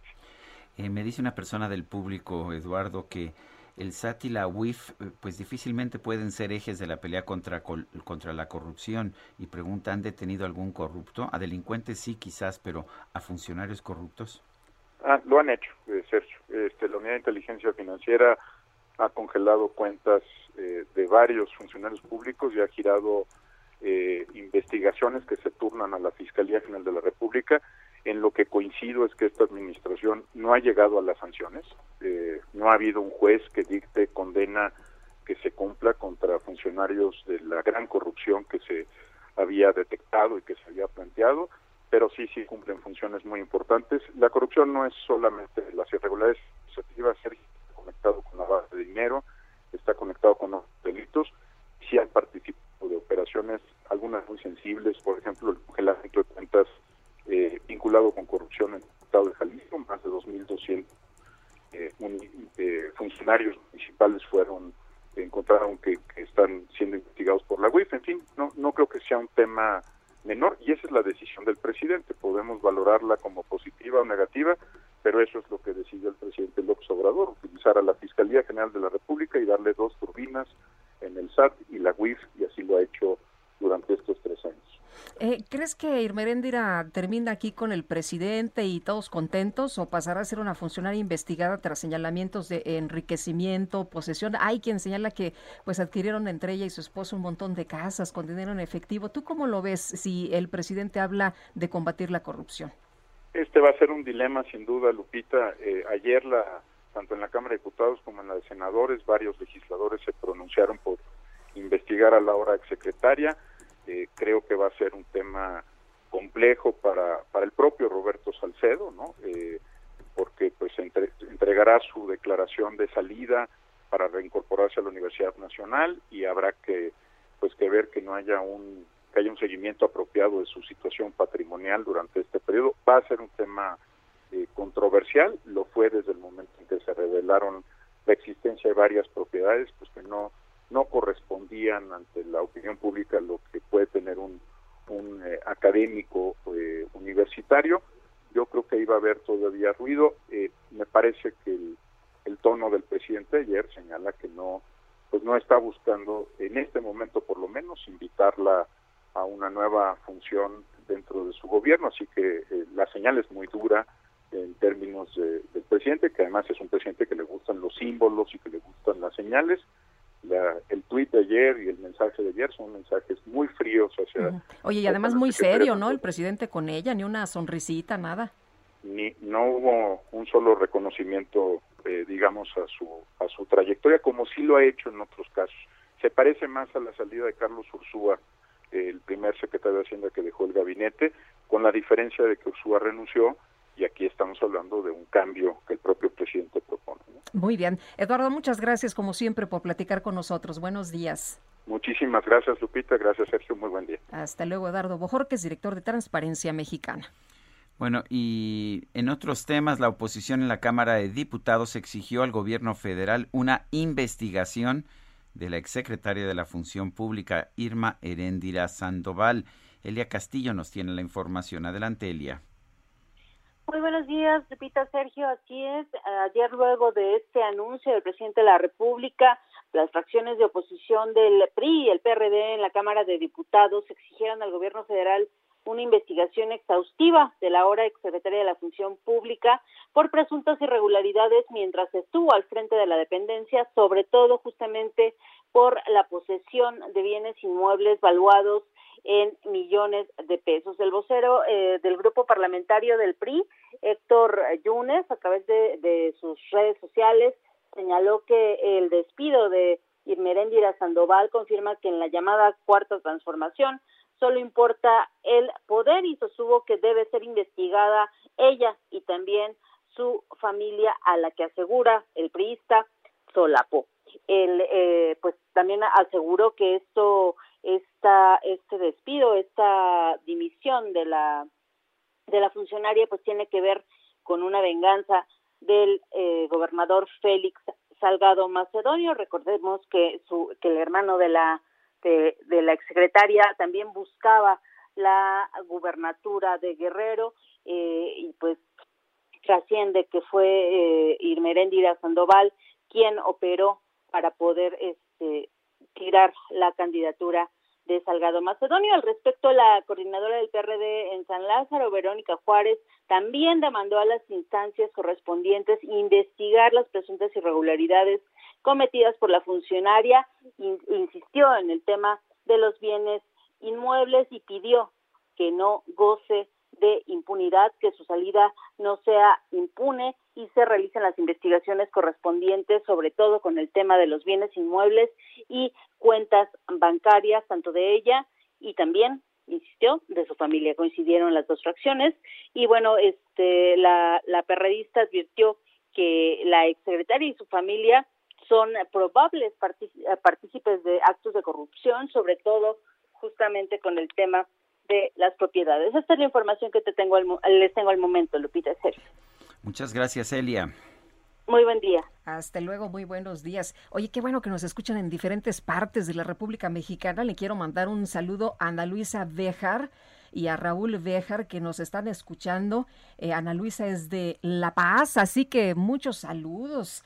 Eh, dice una, eh, eh, Jorge Almaquio, el día de ayer veíamos en redes sociales que había lo que pasó, la gente estaba muy escandalizada, pero las autoridades dieron a conocer ya información. Una mujer perdió la vida tras resbalar y caer de un sexto piso de un edificio en la colonia del Valle, en la alcaldía Benito Juárez. Em, parece que se está investigando si fue un accidente o si se trató de otra cosa. Cuéntanos. Gracias, Lupita. Sergio, amigos, así es, la Fiscalía General de Justicia pues inició una indagatoria por el fallecimiento por caída de una mujer ocurrido en un inmueble ubicado en Adolfo Prieto, esto en la colonia del Valle. De acuerdo con datos preliminares, minutos antes del mediodía, policías de la Secretaría de Seguridad Ciudadana fueron alertados de una persona lesionada, aunque algunas versiones señalan que a consecuencia de la alerta sísmica la mujer cayó cuando revisaba instalaciones del inmueble que habitaba, bueno, pues también está la eh, eh, versión de que, pues en el momento en que salía de su departamento, bueno, pues lo estaba esperando su hijo y eh, salieron a las, a las escaleras y ahí resbaló y cayó de un quinto piso. Los uniformados se trasladaron al sitio indicado para corroborar los hechos y tras entrevistarse con un testigo solicitaron el apoyo de paramédicos quienes refirieron que la víctima murió a consecuencia de una caída de varios metros de altura. Al tener conocimiento del deceso, el agente del Ministerio Público adscrito a la Fiscalía de Investigación Territorial en Benito Juárez inició una carpeta de investigación mientras familiares identificaron a la hora auxista. Asimismo, se dio vista a elementos de la Policía de Investigación y personal de la Coordinación General de Investigación Forense y Servicios Periciales a fin de llevar a cabo la indagatoria correspondiente para determinar cómo ocurrió el lamentable incidente. Lupita, Sergio, amigos, el reporte que les tengo. Jorge, muchas gracias. Muy buenos días. Buen día, hasta luego. Son en este momento las 8 de la mañana ya con 20 minutos. El Químico Guerra con Sergio Sarmiento y Lupita Juárez. Vamos con el químico, ¿te parece bien? Adelante, Químico Guerra. Pues, ¿qué creen, Sergio y Lupita? Los voy a visitar el próximo viernes. Allá voy a estar en el estudio. ¿Vienes a la pachanga? Sí, ya tengo mis dos vacunas, así que puedo, sin, sin mayor problema. No, es que el próximo viernes cumplimos dos años en el NOTI, así que claro que sí, hay que festejarlo. Oigan, eh, Sergio y Lupita, eh, dos noticias eh, breves. Una de ellas, fíjense que la NOAA, que es la Agencia Oceanográfica y Aero, eh, atmosférica, oceanográfica y atmosférica de los Estados Unidos, la, famosa NOAA, acaba de sacar sus perspectivas eh, precisamente por el fenómeno de una niña que tenemos en este momento y de un no niño, o sea, no hay el fenómeno del niño, pero que está eh, desplazándose en alguna forma, en forma extraña y puede ser que se alargue la época de lluvias, lo cual para México son excelentes noticias. ¿Por qué? Porque estamos con un problema de disponibilidad de agua en todo el país muy importante y necesitamos una época de lluvias abundante y larga. Eh, se había pronosticado que no iba a ser así, que iba a ser una época de lluvias relativamente corta, pero parece ser que hay una buena noticia para llegar este día de que se puede alargar después del Día de Muertos, digamos, hasta por ahí del día 10 de noviembre. Y eso serían excelentes noticias. Y otra muy buena, fíjense, que científicos alrededor del mundo han soñado por décadas con aparatos y accesorios electrónicos que no necesiten baterías y que no tengan que recargarse.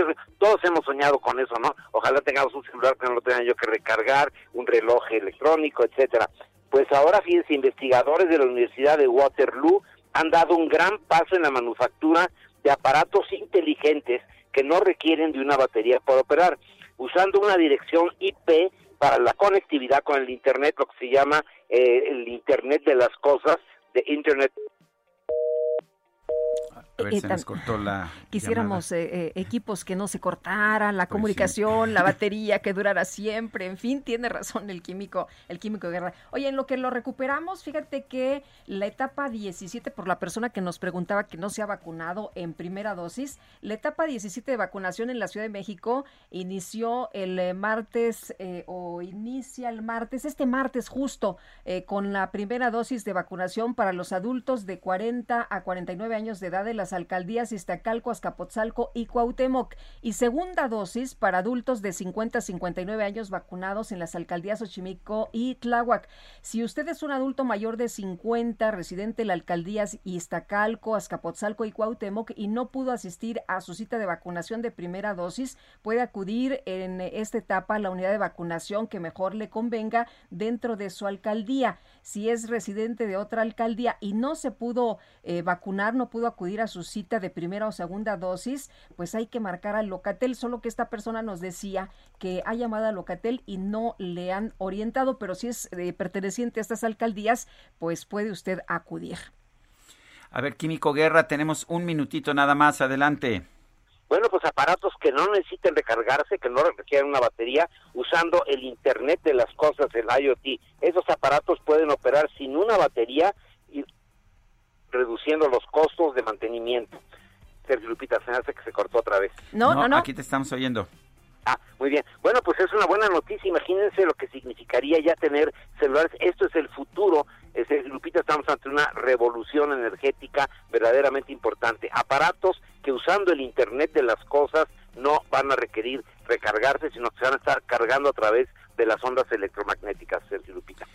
Pues muy bien. Gracias, Químico Guerra. Un fuerte abrazo. Igualmente para ustedes. Son las 8 con 24 minutos. Regresamos.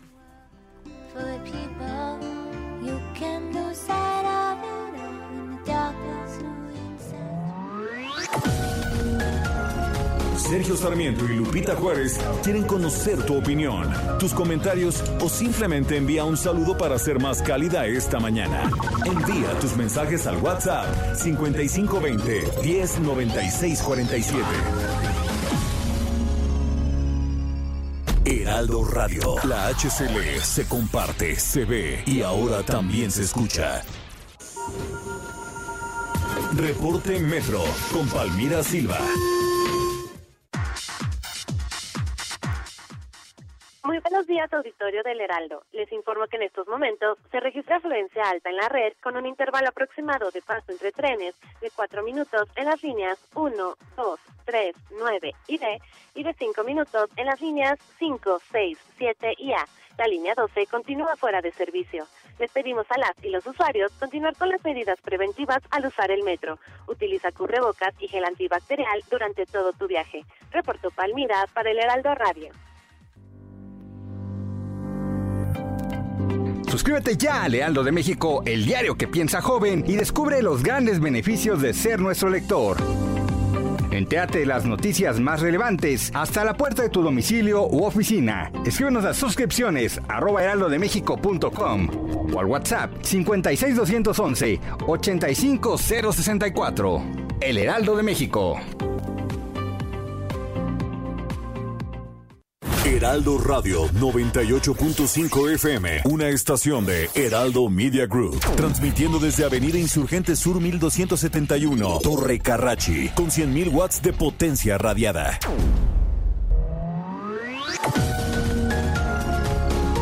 Continuamos con Sergio Sarmiento y Lupita Juárez por El Heraldo Radio.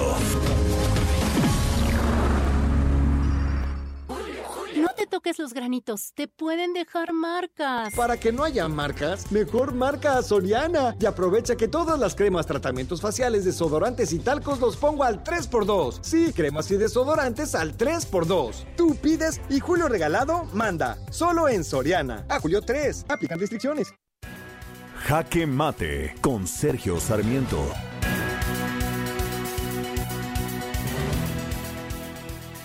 La destitución de Irma Heréndira Sandoval tuvo lugar por las razones equivocadas.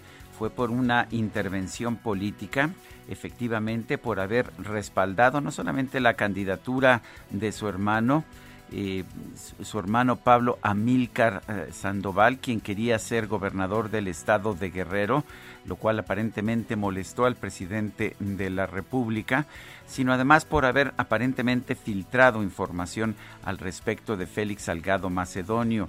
En, dentro de Morena le echan la culpa a Irma Heréndira de haber, de haber filtrado precisamente la información sobre posibles violaciones de Félix Salgado Macedonio a mujeres. Y digo que es por las razones equivocadas porque realmente lo que deberíamos estar viendo es el desempeño de la Secretaría de la Función Pública. A pesar de que ayer Irma Heréndira dijo que su función había sido impecable, que había tenido grandes éxitos para combatir la corrupción, lo que nos dice, lo que nos dice la realidad es algo muy distinto. Seguimos teniendo graves problemas de corrupción en nuestro país y peor aún, graves problemas también de ineficiencia de la administración pública. Yo espero que el nuevo secretario de la Función Pública, Roberto Salcedo, tenga un mejor desempeño. Ciertamente es alguien que sí conoce el tema, que ha actuado en contralorías distintas a lo largo de muchos años, es un hombre discreto y probo eso, todo eso me parece bien. También no es alguien que tenga ambiciones políticas como Irma Heréndira Sandoval, ni un cónyuge con ambiciones todavía más grandes como John Ackerman, el esposo de Irma Heréndira. Las cosas, sin embargo, no van a ser fáciles. ¿Y por qué no van a ser fáciles? Porque el presidente de la República está convencido de que en el momento en que él puso el pie en Palacio Nacional, la corrupción desapareció y no hay forma de combatir una enfermedad cuando el propio enfermo no quiere aceptar que esta enfermedad existe. Yo soy Sergio Sarmiento y lo invito a reflexionar.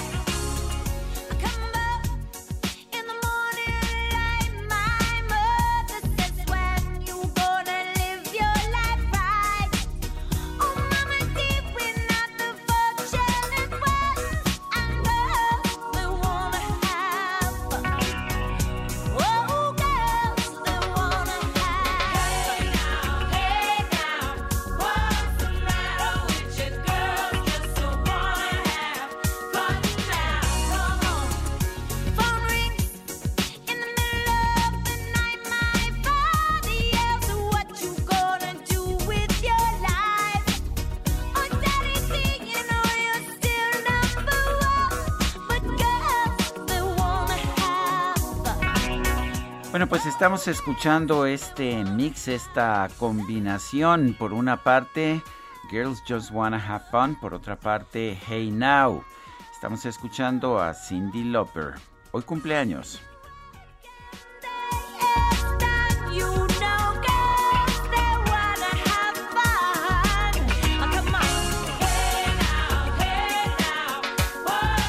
Dan ganas de empezar Ahí está la, parte de Hey Now.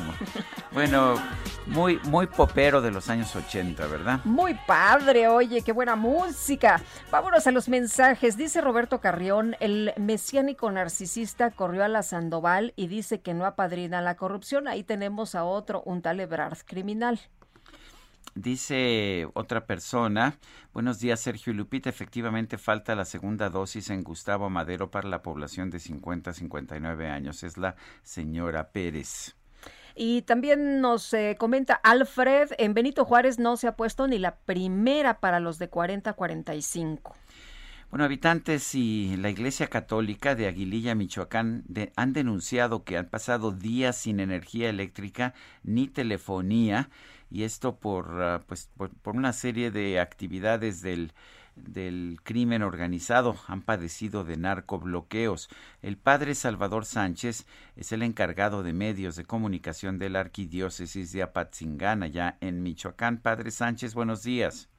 Sí, muy buenos días y buenos días a todos los que nos escuchan. Gracias, padre. Cuéntenos cuál es la situación en Aguililla en estos ah, en estos momentos y ah, pues qué tanto está afectando esto a la población común y corriente. Bueno, hay que recordar que el viernes pasado, eh, a partir como de las 2 de la tarde aproximadamente, eh, por cuestiones del clima, eh, se quedó sin energía eléctrica la gran mayoría del municipio. Algunas tendencias y lo que es la cabecera municipal de Aguililla. Ah, siendo restablecida la electricidad hasta el día de ayer, mm, sin señal telefónica, este, no había celular, no había internet, no había teléfono fijo de casa la falta de electricidad. ¿Por qué duraron tantos días sin electricidad? Hay que recordar que tiene meses Aguililla bloqueado.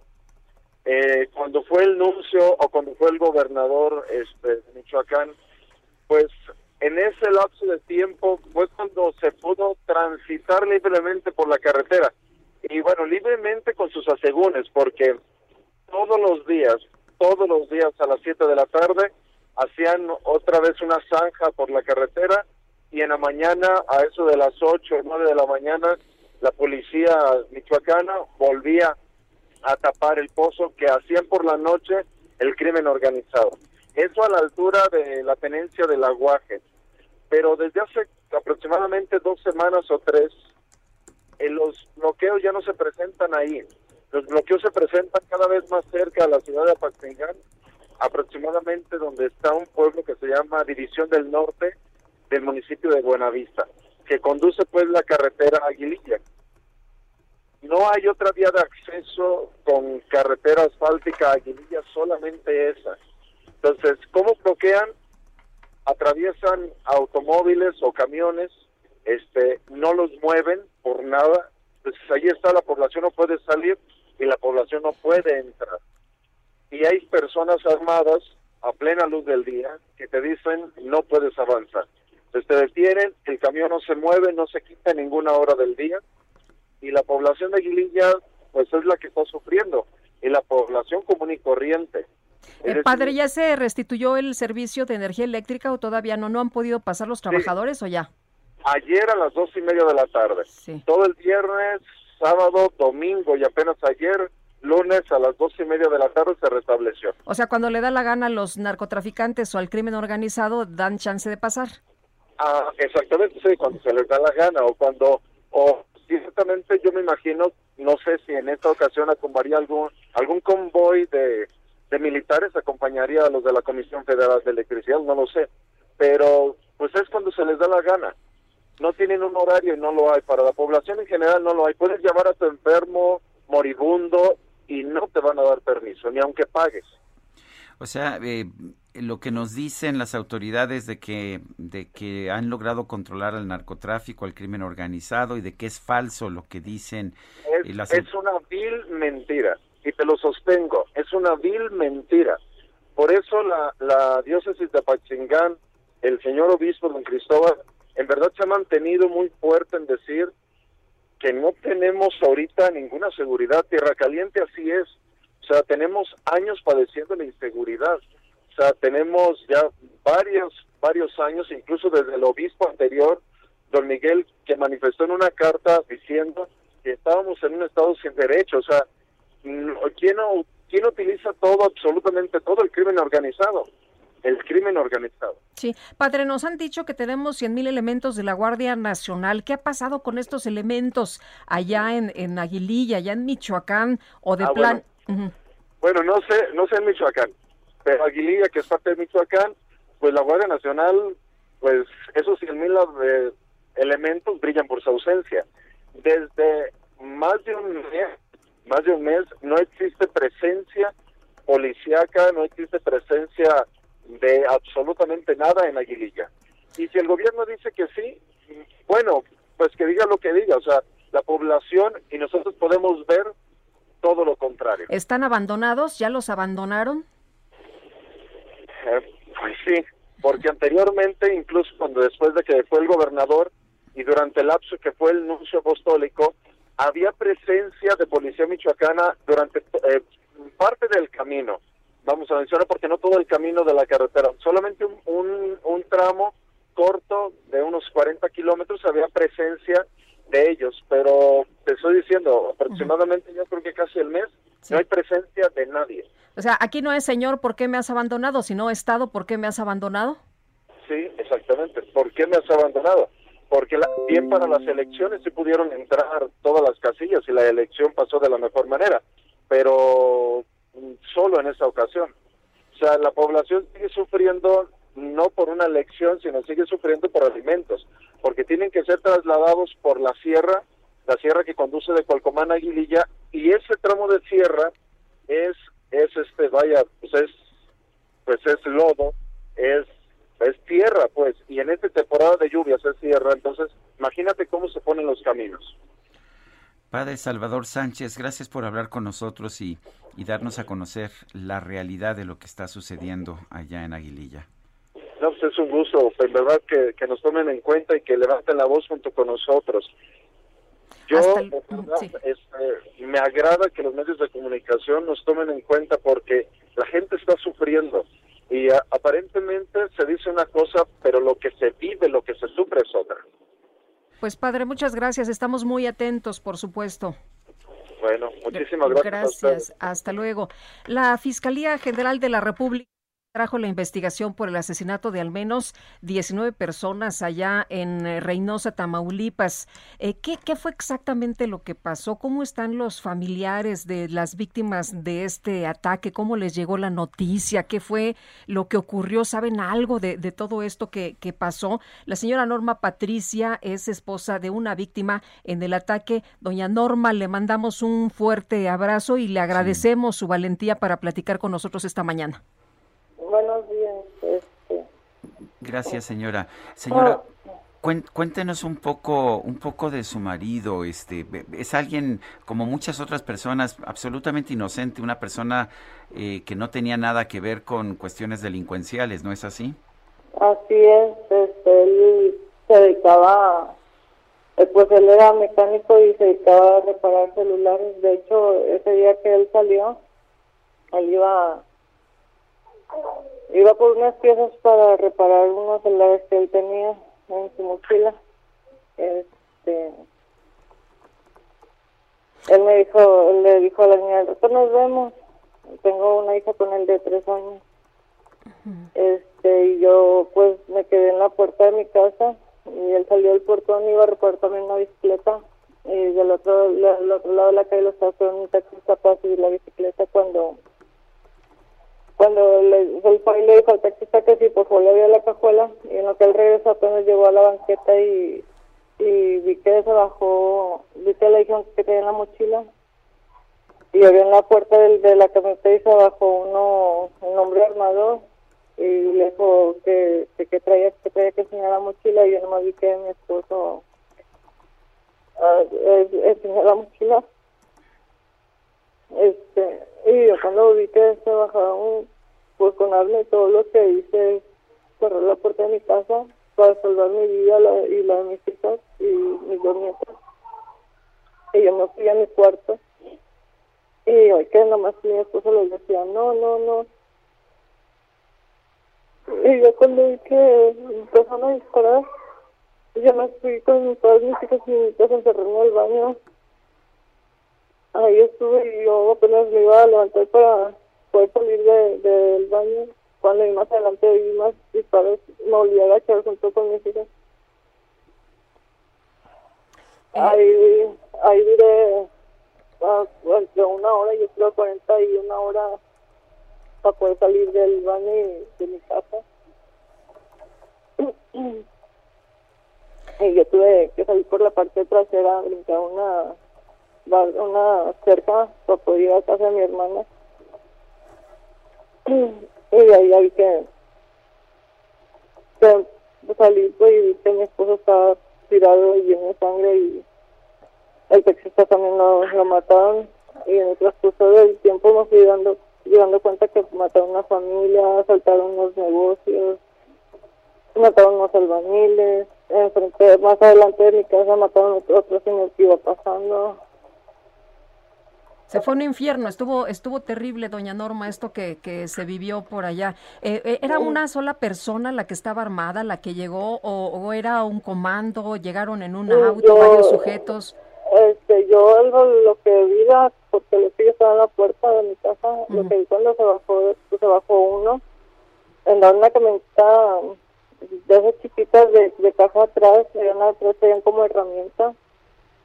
Este, pero yo cuando ya vi que pues se bajó con el arma y en el yo pues, lo que hice fue encerrarme con mis hijas, porque pues, este, ¿qué voy a hacer yo contra ellos? Claro. No, mi esposo no podía hacer tampoco nada más que más que rogarles que por favor lo dejaran. Pero no, no, no, yo su súplica y empezaron a dispararle. ¿Esto era casi al azar? ¿Iban matando a quienes se encontraban en el camino? No, me imagino que sí, porque le digo que más adelante, este, este, eh, venía un muchacho, creo, no sé si en bicicleta, aunque eh, que una camioneta, la verdad no no sé muy bien, pero sí creo que mataron a otro señor eh, que estoy enfrente, mataron a otro que está más adelante, tres, este, tres de los que, que se dedican a hacer casas, ¿cómo se llaman? ¿Albañiles? Albañiles, mataron a una familia, ah, pues a la mamá, el papá y el hijo, se, llevan a, a dos de, de sus hijas, este, asaltaron tiendas, o sea, fue algo espantoso, algo que nunca, así no, este, aquí siempre ha habido ah, eh, así delincuencias y matando gente inocente. Yo comentaba en otro noticiero que hace mes y medio me pasaron igual y mi hijo iba a salir a arreglar una transmisión y también me lo mataron afuera de mi casa. ¿A su hijo se lo mataron? Sí, hace mes y medio. O sea que esto es una situación constante la que se está viviendo, que Sí. llegan estos sujetos armados y disparan al Sí, porque, primero que pasa. Ajá, sí, porque hace dos semanas también se dieron, se dieron unos balazos donde mataron o hirieron, no sé qué pasó, a otra persona. Oiga, señora, ¿y dónde está la policía? Es lo que yo me pregunto, ¿dónde está? Hay a veces que, que pasan, pero pues nomás pasan de largo. Ahí mi esposo y, y el taxista, a ese día duraron cinco horas allá afuera, pasaron estatales, Guardia Nacional, y no se paraban, ellos ellos seguían como si nada. Y yo decía, o sea, ¿qué, qué está pasando? Porque no no se paran a, a ver qué, a preguntar, a ver qué es. O sea, no, ellos pasaban, veían eh, los cuerpos y se pasaban de largo y, y o sea es constante esto es constante no es de, de ahorita de ayer de antier no o sea ya tiene ya tiene mucho tiempo así Pues lo, lo que nos describe usted, señora, es una situación de pesadilla, es como si fuera una guerra, ¿no? Mm, sí sí exactamente y pues lamentablemente este ahorita vemos muchas personas de luto vemos muchas personas con miedo yo tengo mucho miedo yo me salí de mi casa yo ahí me salí de mi casa estoy acá en la casa de mi mamá porque a mí me da miedo mi bebé quedó traumatizada y ella pues te decía mi papi mi papi y yo le decía no no pasa nada no pasa nada es una bebé tres años este y ahorita oye cualquier ruidito y, y, y me dice tápenme tápenme porque pues del miedo que ella tiene ¿Ha recibido algún apoyo para, para eh, su familia, para usted, para su esposo? Eh, porque nos decía eh, la presidenta municipal que iban a, a dar apoyos para funerales. Sí, están dando apoyo. Lo que pasa es que yo ahorita yo no he podido sacar a mi esposo, no lo he podido reclamar porque él era de Guatemala y, y ahorita el consulado se, se comunicó con la familia de él, pero ya se comunicó, ya la familia dio este a que él se quede aquí. Y ¿Autorización? yo- autorización, sí. Y yo lo único que estoy esperando es que me hablen del consulado de Guatemala para, ir, para yo poder ir a reclamar el cuerpo. Yo todavía no he podido enterrar a mi esposo. Pero vive con miedo en estos momentos, señor, es lo que nos Sí. dice. Sí, yo vivo con mucho miedo. Yo veo que se para un carro y veo a ver quién es, o, o le digo a las niñas que las retiro de ventanas, de puertas. No, yo no, yo ahorita no, no, no, nunca, no lo gusto. En noche cuarto me despierto, oigo carros o algo y yo, yo me despierto porque pues ya son dos ocasiones que yo viví lo mismo.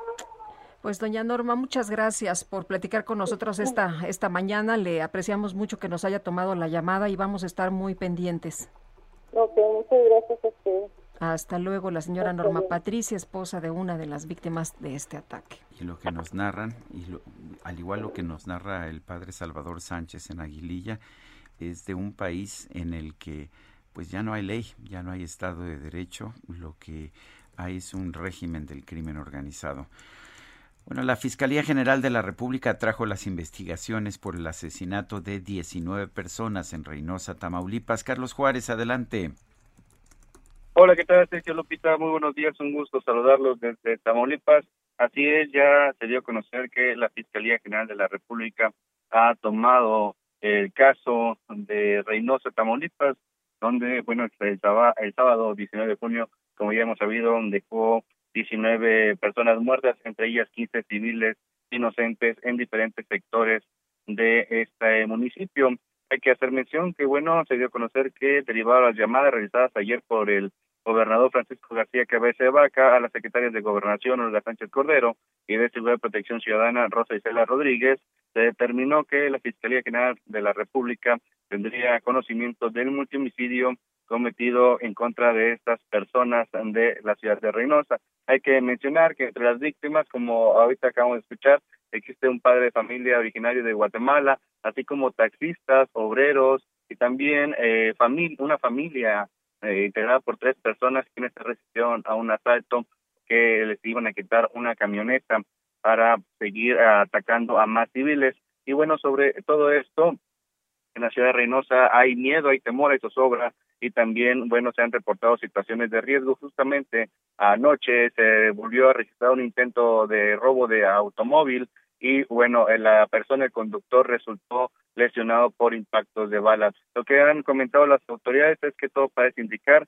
que las personas que participaron en este en este atentado, el comando armado, pertenecen a una célula delictiva que opera justamente en la región de Matamoros, Río y Reynosa, en donde sabemos que hay una disputa permanente por los territorios para el tráfico tanto de armas y de droga a los Estados Unidos. Así la información, Sergio Lupita. Bueno, pues muchas gracias, Carlos Juárez. Estaremos al pendiente de los detalles. Buenos días. Claro que sí, muchas gracias. Sí, el coordinador de Morena en el Senado, Ricardo Monreal, hizo un llamado urgente a la Suprema Corte de Justicia de la Nación para que resuelva lo más pronto posible el caso del gobernador de Tamaulipas, Francisco García Cabeza de Vaca, pues para evitar, dice, que se siga agravando la crisis institucional. Misael Zavala, cuéntanos, ¿qué tal? Muy buenos días. Buenos días, Lupita. Buenos días, Sergio. Efectivamente, como bien lo comentas, Lupita, el líder de la bancada de Morena en el Senado, Ricardo Monreal, prácticamente acusó una inacción por parte de la Suprema Corte de Justicia de la Nación en el caso del gobernador de Tamaulipas, Francisco Javier García Cabeza de Vaca, ya que van varias semanas y los jueces no han resuelto el tema de la inmunidad procesal, es decir, el retiro del fuero al mandatario estatal. En una breve entrevista a medios eh, durante la sesión que se llevó a cabo en el Pleno del Senado de la República, Monreal sostuvo que debido a esta inacción hay una falta de dirección de gobierno en la entidad incluso fue cuestionado por los asesinatos del fin de semana en Tamaulipas y señaló que esa entidad pues está descompuesta ya que no hay orden ni dirección por lo que vio bien que la Federación atrajera el asunto la Fiscalía General de la República como eh, pues en un principio lo solicitó el presidente de la República Andrés Manuel López Obrador. El senador Zacatecano aseguró que hay una crisis institucional en Tamaulipas y afirmó que ese vacío de mandato y dirección en el estado. Es aprovechado también por el crimen organizado para hacer de las suyas prácticamente. Adelantó que pues también una vez que los jueces dicten que el gobernador de Tamaulipas no tiene fuero o resuelvan este asunto de la inmunidad procesal, iniciará él personalmente una petición para la desaparición de poderes en, Tamaulipas con el fin de dar gobernabilidad a la entidad, pero este tema pues no sale, eh, digamos, eh, también de los temas prioritarios de Morena en el Senado. Gracias, Misael. Gracias, buenos días. Son las 8 con 54 minutos, regresamos.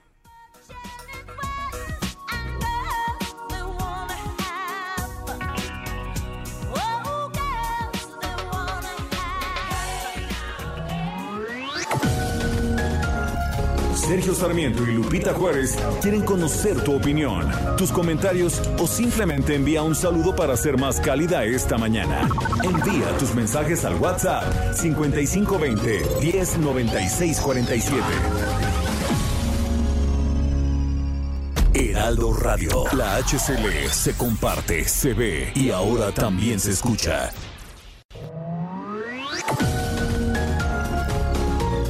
Continuamos con Sergio Sarmiento y Lupita Juárez por El Heraldo Radio. Lo mejor de México está en Soriana. Aprovecha que la manzana Red Delicious está a solo 29.80 el kilo, limón con semilla a solo 19.80 el kilo y pepino verde a solo 9.80 el kilo. Martes y miércoles del campo de Soriana. A junio 23 aplican restricciones.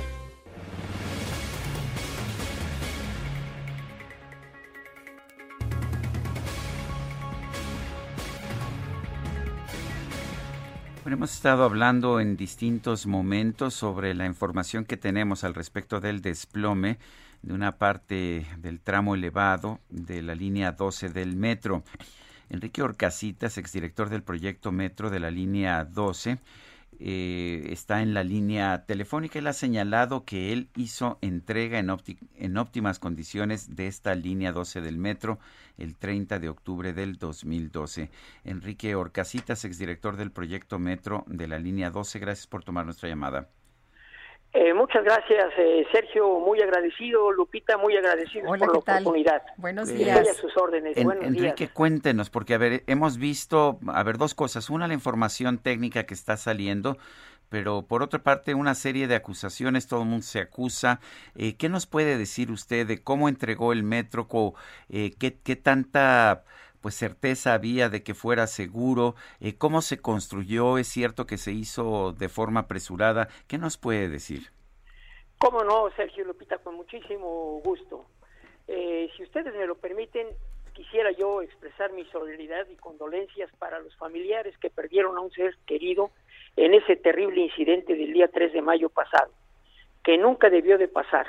La vida económica de las obras públicas tiene un periodo de vida con calidad y seguridad en su uso sensiblemente mayor a los ocho años, ocho meses que tenía en servicio la línea 12.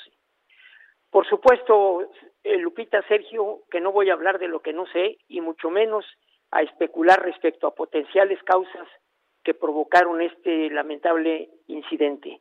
En todo caso, voy a hablar de lo que es de mi conocimiento.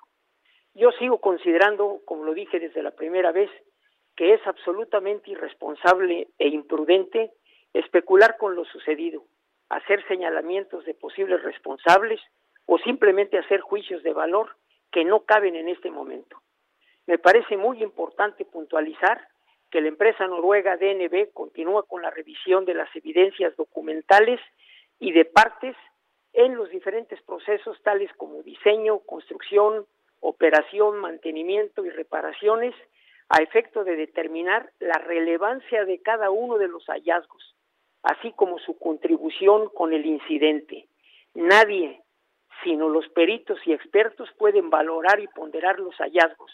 No se puede decir que tal trabajo ejecutado, como por ejemplo una mala soldadura o la colocación o no la colocación de un perno con relación al proyecto ejecutivo, es gravísimo o alarmante. El contrato contempla la posibilidad de efectuar cambios convenientes y autorizados al proyecto ejecutivo, determinar la relevancia de cada uno de esos hallazgos, así como su contribución con el incidente, es tarea solamente de peritos y expertos. El pasado día 16 de junio se dio a conocer el dictamen preliminar relativo al accidente de la línea 12 que vienen realizando los peritos de la empresa noruega DNB, contratados por el gobierno de la Ciudad de México para determinar las causas del accidente ocurrido en la línea 12 del metro. Las autoridades competentes han dado a conocer que se están llevando a cabo todos los peritajes y la ingeniería forense mediante el estudio exhaustivo del diseño, la operación y del mantenimiento de la línea 12 para llegar a una verdad indiscutible que esté soportada por una evidencia objetiva y otra empírica. Se han planteado cuatro líneas de investigación. El diseño ha sido apropiado para el sistema de la línea 12, cumplieron los materiales de construcción con lo requerido por el diseño, otros factores posiblemente contribuyentes tales como la operación, reparaciones y rehabilitaciones, se observa que el mantenimiento como elemento vital debe de ser analizado exhaustivamente, analizado y ponderado como posible contribuyente a la explicación de lo sucedido. Creo que ¿Usted considera que, que no, no, en realidad no fue un, tema de fallas en la construcción, sino por falta de mantenimiento? No, no, yo no hago valoraciones ni, ni juicios de valor. Simplemente estoy apuntando que el mantenimiento es un elemento vital que debe de ser analizado exhaustivamente. Porque si partimos, si partimos, Lupita, del principio que la línea 12 se entregó el 30 de octubre en óptimas condiciones eh, de operación para ponerse en pasajeros, que fue, que fue certificada su calidad y la seguridad de la operación por un organismo internacional. un organismo certificador integrado por cinco empresas que tienen el respaldo de un organismo de acreditación alemán que es TÜV, que acreditó que en ese momento la línea cumplía con la con todos los requerimientos legales. Adicionalmente, yo le me permitiría comentarle que eh, se contó en su oportunidad con la ley se, se contó con la aprobación, la autorización, no es autorización, sino es la opinión de la Contraloría General del Distrito Federal. ¿Por qué? Porque la línea estaba certificada, porque se habían cumplido los requerimientos legales, porque la ley de obra pública contempla el que se eh, de que se puedan hacer entregas eh, parciales, lógicamente cumpliendo con que con todos los trabajos que se ejecuten convenientemente de la parte utilizable. La, la palabra clave aquí en este caso es que se entrega de manera parcial la parte utilizable, que debe estar debidamente terminada y esa es la parte que el organismo certificador certificó que estaba en condiciones para ponerse en operación con eh, pasajeros. Ingeniero, decirle, Ingeniero, a ver, eh, en, el, en el estudio que está haciendo DNV, la empresa noruega, muestra, por ejemplo, puntos en que las soldaduras están mal hechas, puntos en los que hay muchos menos pernos de estos pernos Nelson eh, que deberían darle solidez a la estructura de los que debería haber. Esto, eh, esto cómo puede ocurrir, porque tengo entendido que una obra de esta naturaleza tiene que tener uno la construcción, debe tener una empresa supervisora y además, pues usted y otras personas estaban llevando a cabo trabajos también de supervisión. ¿Cómo puede ocurrir esto? Sí, mire, lo que es importante, Sergio Lupita, es la valoración, ¿verdad? La, valoración de esos supuestos faltantes. Yo le debo de decir que el 30 de octubre del 2012, el día de la inauguración de la línea, había del orden de 3.100 trabajos faltantes o mal ejecutados que el consorcio certificador había determinado que eran conceptos que no afectaban la seguridad de la operación con pasajeros y que al final del día fueron conciliados a plena satisfacción del organismo operador, es decir, del sistema de transporte colectivo Metro, antes de la firma del finiquito del contrato de obra celebrada con el gobierno federal. En las obras públicas y sobre todo las obras complejas, Sergio, suele haber al momento de que se solicita, de acuerdo con la ley de obra pública, que el, que el contratista al terminar los trabajos dice, ya terminé, recíbeme y te voy a entregar de manera parcial estos trabajos porque la ley y el contrato lo permiten. La condición, repito, que los trabajos que se están entregando estén debidamente terminados. Bueno, muy bien, empiezan los recorridos con cuadrillas y empiezan a salir los pendientes, que aquí te falta este poco, aquí te falta este perno, aquí te falta, y van haciendo anotaciones de todos los supuestos faltantes. Esos faltantes, pues lógicamente se empiezan a atender. Pero en este caso, en este caso que estamos comentando de esos hallazgos que le están llamando ahorita, lo que es importante es determinar la relevancia de cada uno de esos hallazgos. Hablando de los pernos o las soldaduras, ¿verdad? Eh, cuál es el número de pernos que se que se debieron haber colocado, cuál es su distribución en los planos y la ley de obra pública permite y está contemplado que lo, eh, que al final del día se entreguen los planos definitivos de cómo fue construido. ¿Qué quiere decir? Que la misma ley de obra pública prevé que si en un momento dado se estipulan que sean 25 pernos, pueda haber 23 puede haber 28 y que la distribución sea diferente, ¿verdad? Pero para eso eso se conoce como los planos definitivos o los as-built. ¿Cómo quedó al final del día el proyecto constructivo?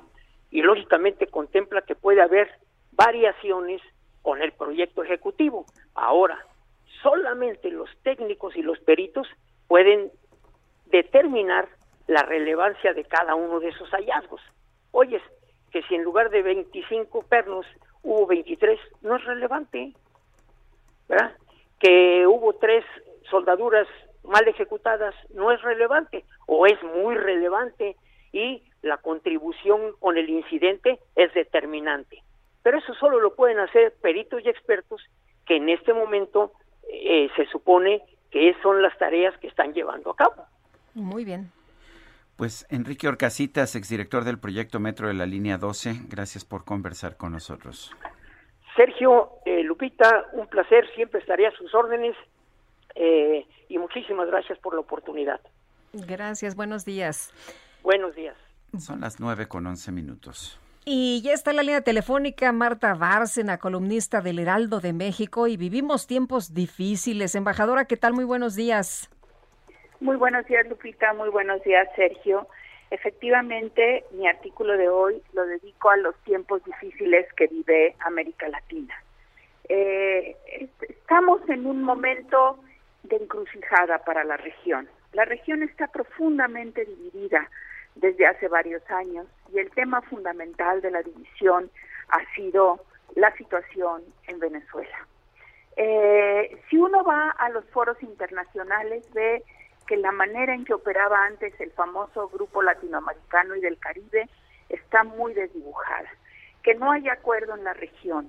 Y lo más importante es que los mecanismos de concertación que teníamos, los mecanismos de operación que teníamos, los vemos cada vez más débiles. Eh, ya, ya atestiguamos la división en la OEA, ahora con el voto sobre la resolución de Nicaragua, en donde México y Argentina se metieron eh, literalmente en un brete por querer complacer a todos y tener una posición intermedia, abandonaron la protección de los derechos humanos, que es fundamental, y pues ahora ambos países han tenido que matizar sus posiciones. que para, no eh, incurrir en el intervencionismo de las naciones, ¿no? Pues no, yo, creo que no, Lupita. Justamente ahí hay una un gran error de interpretación. El principio de no intervención no está reñido con el principio de promoción y protección de los derechos humanos. Ambos, por cierto, principios constitucionales, ¿eh? en el artículo 89.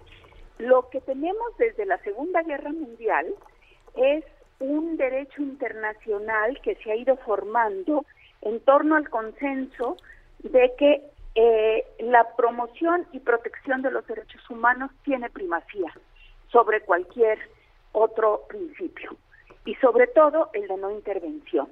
Ahora bien, cada país puede tomar sus propias medidas para garantizar la protección de los derechos humanos de sus habitantes, de sus ciudadanos. Cuando no lo hace es cuando la comunidad internacional interviene.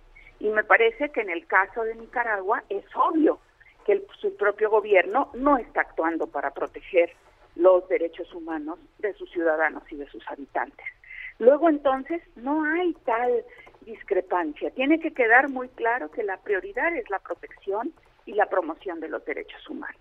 Y eso es lo que México peleó desde la Segunda Guerra Mundial, desde que se redactó la Carta de Naciones Unidas. Muy bien, pues creo que creo que ese es un tema que debemos de tener claro. Y vemos otros organismos como la Alianza del Pacífico que no no se le está dando la importancia o la atención debida cuando era un organismo que nos había ayudado a avanzar una presencia sobre todo en el mundo de los negocios a nivel internacional. Entonces es preocupante la situación de América Latina y, eh, y es preocupante que México no esté ejerciendo el liderazgo que se esperaba de México, de un liderazgo de un gobierno de izquierda, pero de un gobierno de izquierda profundamente comprometido con la defensa de los derechos humanos.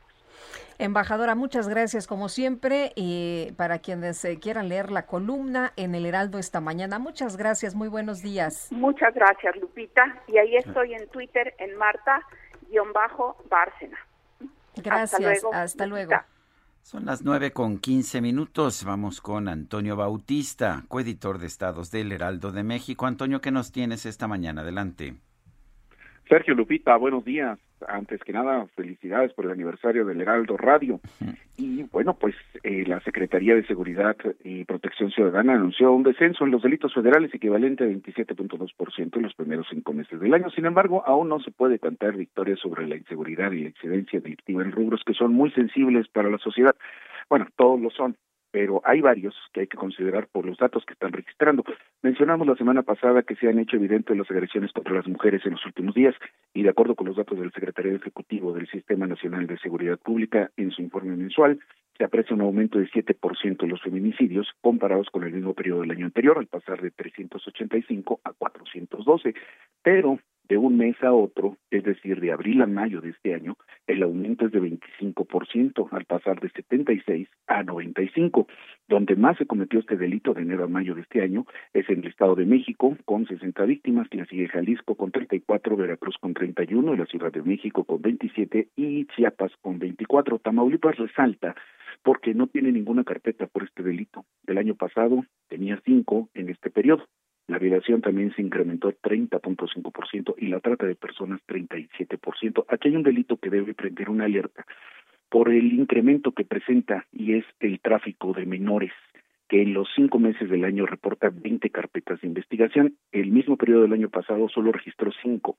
Esto representa un aumento de 300% en la incidencia y es de llamar la atención también que esta cifra es prácticamente lo que se registró en todo 2020 cuando hubo 21 víctimas.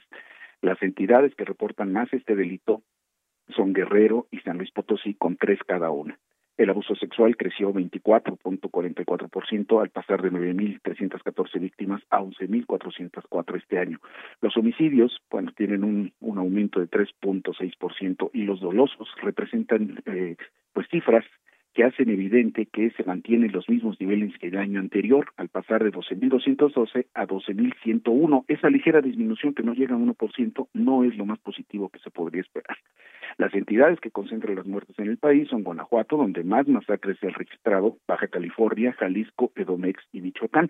Las lesiones también tuvieron un incremento de casi 12% y aquellas que se infringen con dolo registraron un alza de 11.29%. Si se compara mayo del año pasado con este, eh, con el mes de este año, eh, pues el aumento es de 53% para un mismo mes. Otro delito que reporta un aumento en este periodo de cinco meses es el narcomenudeo, que pasó de 31.818 en 2020 a 35.556, lo que representa 11%, y los estados donde más incidencia hubo fueron, fueron Guanajuato, Coahuila y Chihuahua. El ambiente, que ha sido uno de los temas polémicos de esta administración federal, también ha sufrido delitos, los cuales aumentaron 20.63% al pasar de 766 a 924. Como año electoral, pues los delitos en este rubro registran un alza importante, al pasar de 75 el año pasado a 1.278, lo que equivale a 1.600% de incremento. Las cifras revelan, Sergio Lupita, aquello que el discurso, digamos, trata de disolver, que la violencia sigue presente y la gente y los ciudadanos de pie lo sabemos. Así el panorama. Tú tienes otros datos, mi querido Toño. Muchas gracias.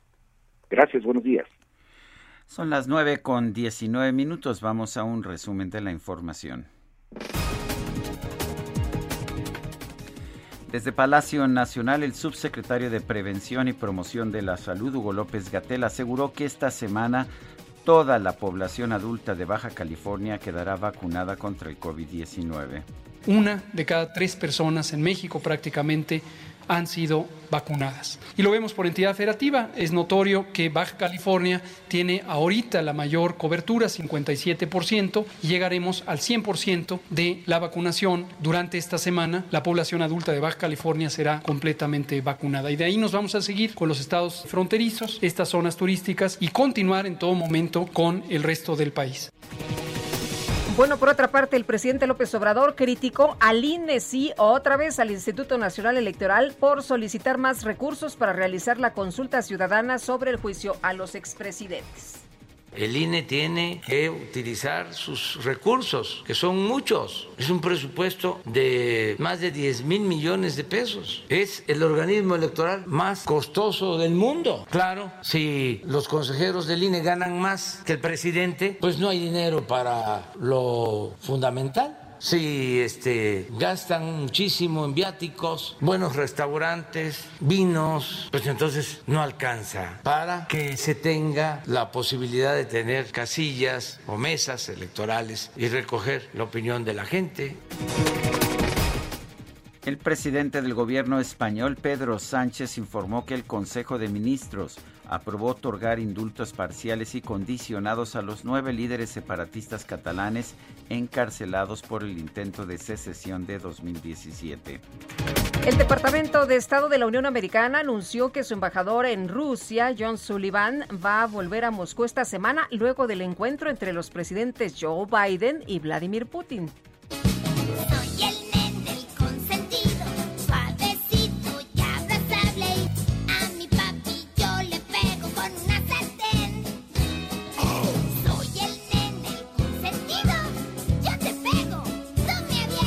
Bueno, pues fíjese usted que a través de TikTok una usuaria de Estados Unidos identificada como Stay Fit, Stay Lit, relató que hace días identificó un cargo a su tarjeta de crédito por 10 mil dólares, un cargo que ella decía que no había hecho. Más tarde descubrió que al utilizar su tableta electrónica, su bebé de 10 meses había comprado un paquete de conducción autónoma para su auto Tesla y a pesar de que contactó a la empresa y a su banco no pudo cancelar la compra porque ya habían pasado más de 48 horas.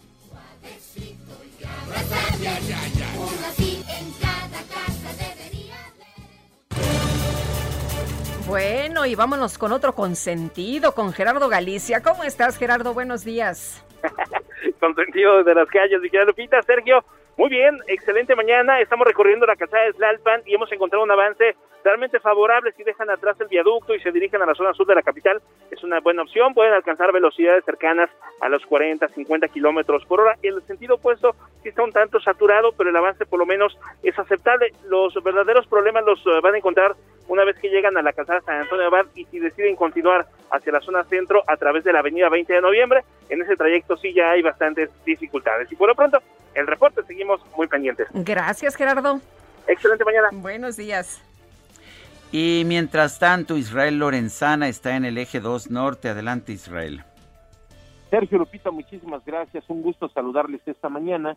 Tenemos información para nuestros amigos que se desplazan a través de la zona del eje 2 norte.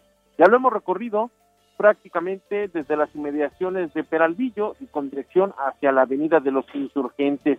En términos generales, circulación aceptable, donde ubicamos ya algunos problemas es en la zona del circuito interior para quien va con dirección hacia la zona centro de Azcapotzalco. Hay que, por supuesto, anticipar su paso por varios minutos. También al cruce con la avenida de los insurgentes tenemos un lento cambio de luces en los semáforos. Sergio Lupita, la información que les tengo. Muy bien, Israel Lorenzana, muchas gracias. Son las 9 de la mañana con 23 minutos. Rápidamente un vistazo a los mercados. Bajan la bolsa mexicana 0.6%, el Dow Jones 0.4%. El dólar 21.08 pesos por dólar, sí, 21.08, sigue estando por arriba de esta pues de esta cota, de este nivel psicológicamente importante de los 21 por dólar en el mercado al mayoreo. Eh, la tasa de cambio en estos momentos es de 20.61 pesos por dólar. Hay una, pues está aumentando, de hecho, el tipo de cambio está aumentando pues el precio que tenemos que pagar quienes compramos dólares en un momento determinado.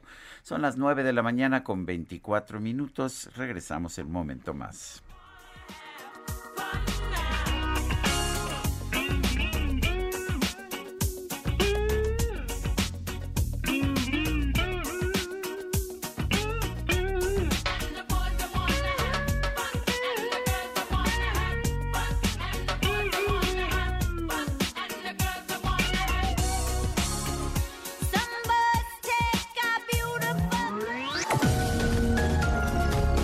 Sarmiento y Lupita Juárez quieren conocer tu opinión, tus comentarios o simplemente envía un saludo para ser más cálida esta mañana. Envía tus mensajes al WhatsApp 5520 109647. Heraldo Radio, la HCL se comparte, se ve y ahora también se escucha. Continuamos con Sergio Sarmiento y Lupita Juárez por El Heraldo Radio. No te toques los granitos, te pueden dejar marcas. Para que no haya marcas, mejor marca a Soriana y aprovecha que todas las cremas, tratamientos faciales, desodorantes y talcos los pongo al 3x2. Sí, cremas y desodorantes al 3x2. Tú pides y Julio Regalado manda. Solo en Soriana. A Julio 3. Aplican restricciones.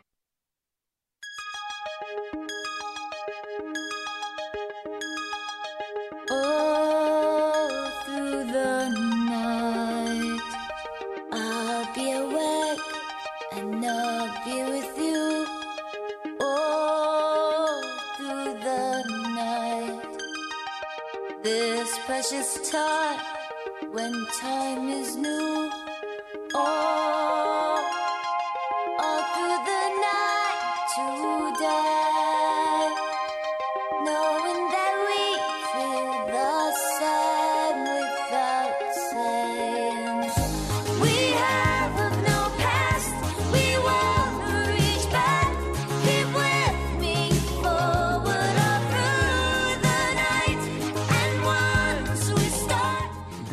confesar, Guadalupe, uno de mis pecados, uno de mis múltiples pecados. Dime. Me encanta la voz de Cindy Lauper, ese tono un poco nasal que tiene, pero con una voz fuertísima, un vibrato espectacular, me parece extraordinario. Y está All Through the Night, una de, de mis favoritas también. Parece que me gustan todas, ¿verdad? sí, yo creo que- Me refiero a las canciones, por sí, supuesto. sí, sí, todas las canciones de Cindy Lauper. La verdad es que las hemos disfrutado, Sergio, y qué buenos recuerdos para muchos de nosotros, por supuesto. Forgotten what binding they love.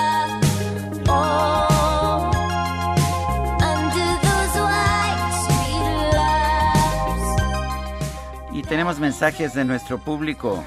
Dice una persona, soy Gilberto Vázquez, desde Benito Juárez, Ciudad de México. El presidente es con el INE como el personaje de Chava Flores. Ahí te dejo esos dos pesos. Sí, sí, ¿verdad? Dice otra persona, hola Sergio Lupita, buenos días, me siento identificado con la historia. Acaba de pasar algo similar, vivo en una privada donde unos vecinos aventaron balazos a una fiesta donde había niños y la policía no hizo nada. Pues parece que la violencia pues se está convirtiendo en la forma de vivir en nuestro país. Son las 9 de la mañana con 33 minutos. De- de- de- demostrando su talento. La micro deportiva.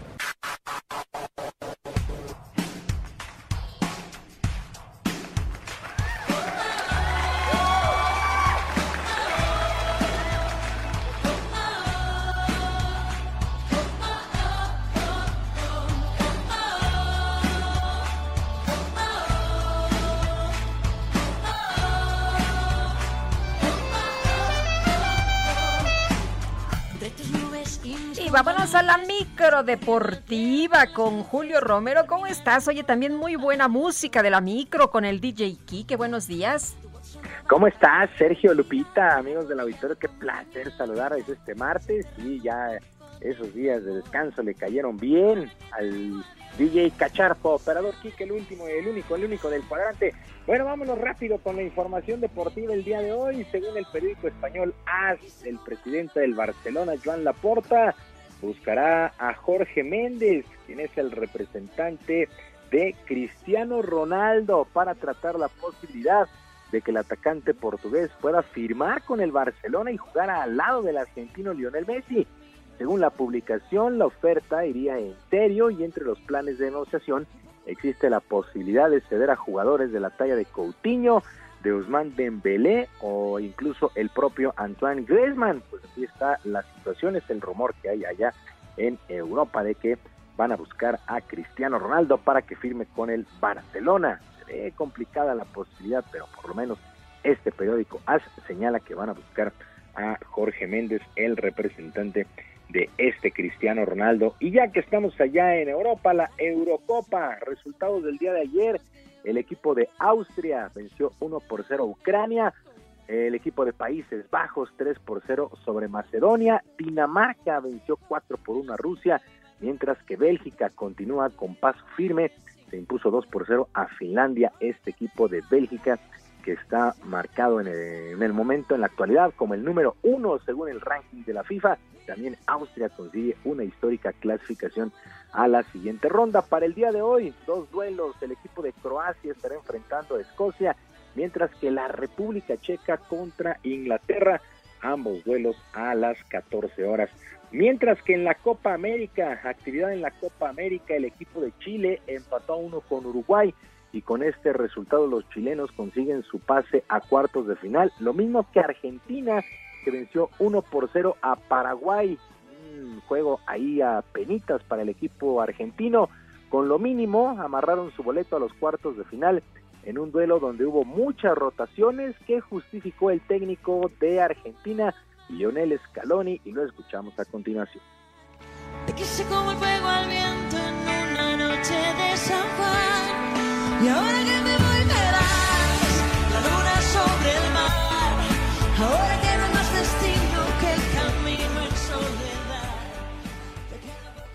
Repito, creo que, que también Paraguay tenía necesidad, estaba fresco y, nosotros la verdad que de fuerzas bastante justo, eh, como, como es evidente por haber jugado hace poco y, y los chicos que han entrado venían de una inactividad también, el caso del Papu, el caso de Sergio, eh, que la verdad que han hecho un trabajo increíble, pero que venían también de una inactividad. Entonces, creo que va un poco también por ese lado, eh, que, el equipo el segundo tiempo, bueno, se juntó e intentó que no, no nos quedaran ocasiones, intentar poder eh, hacer algo más.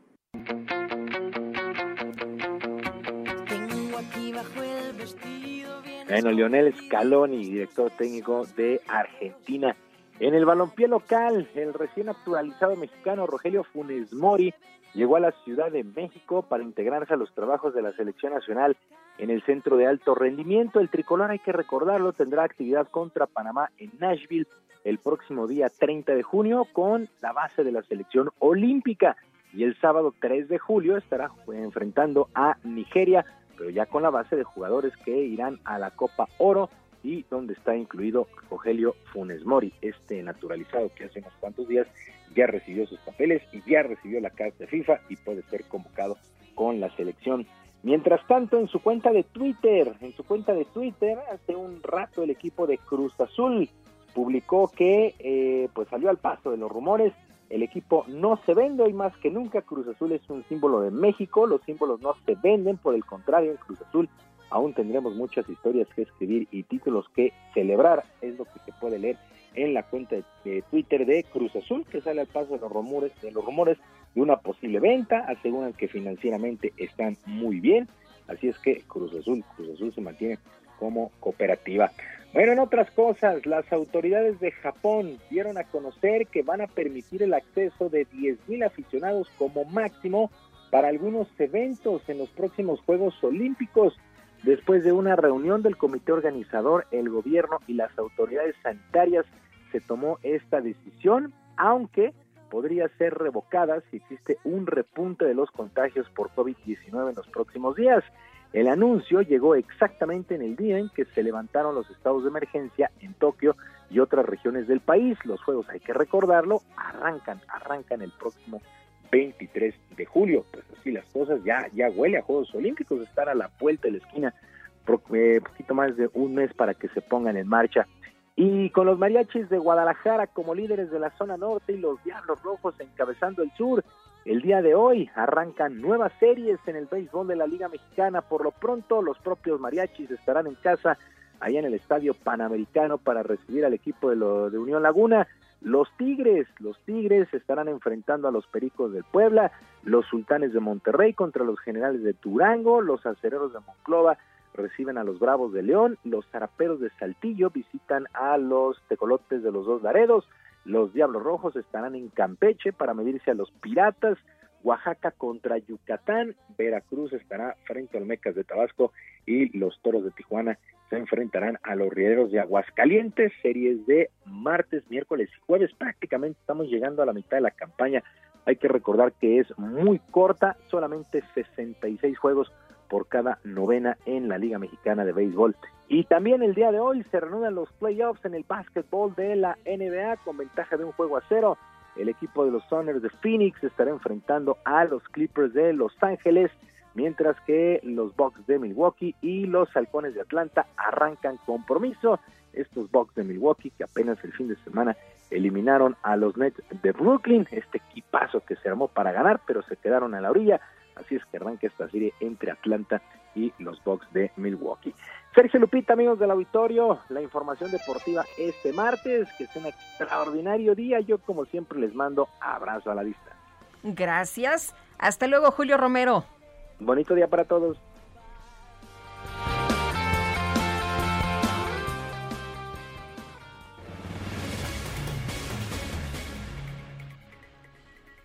El cantante Oscar Schwebel ha escrito su primera novela y es una novela de ciencia ficción, Los hijos de Numo. La novela ya está a la venta en formato digital y a partir del 11 de julio se podrá adquirir de forma física. Oscar Schwebel está en la línea telefónica. Oscar, ¿cómo estás? Buenos días. ¿Qué tal? Muy buenos días. Pues muy muy contento de, de poderlos saludar por este medio. En primer lugar, ¿por qué, por qué cambiar de una pues de una expresión artística, de una forma de expresarte tan característica como la música, ahora a la ficción, a la narrativa? Fíjate que yo desde que soy chamaco siempre había escrito, me recuerdo a mí mismo escribiendo en servilletas y pedazos de papel, pero claro que era una, una especie de refugio, una especie de terapia este personal, pero nunca lo había gritado a los cuatro vientos, ni mucho menos lo había hecho público, ¿no? sencillamente vuelvo a repetir, era un ejercicio súper personal. Pero justo en medio de esta pandemia empecé a escribir alrededor de unos personajes de manera inconexa, tengo que ser muy, muy sincero, este, que tenían habilidades especiales y que rompían con toda regla establecida de la física y de pronto me di cuenta que había muchos paralelismos entre esos personajes y fui construyendo de a poco una historia que hilara y que tejiera las historias entre ellos.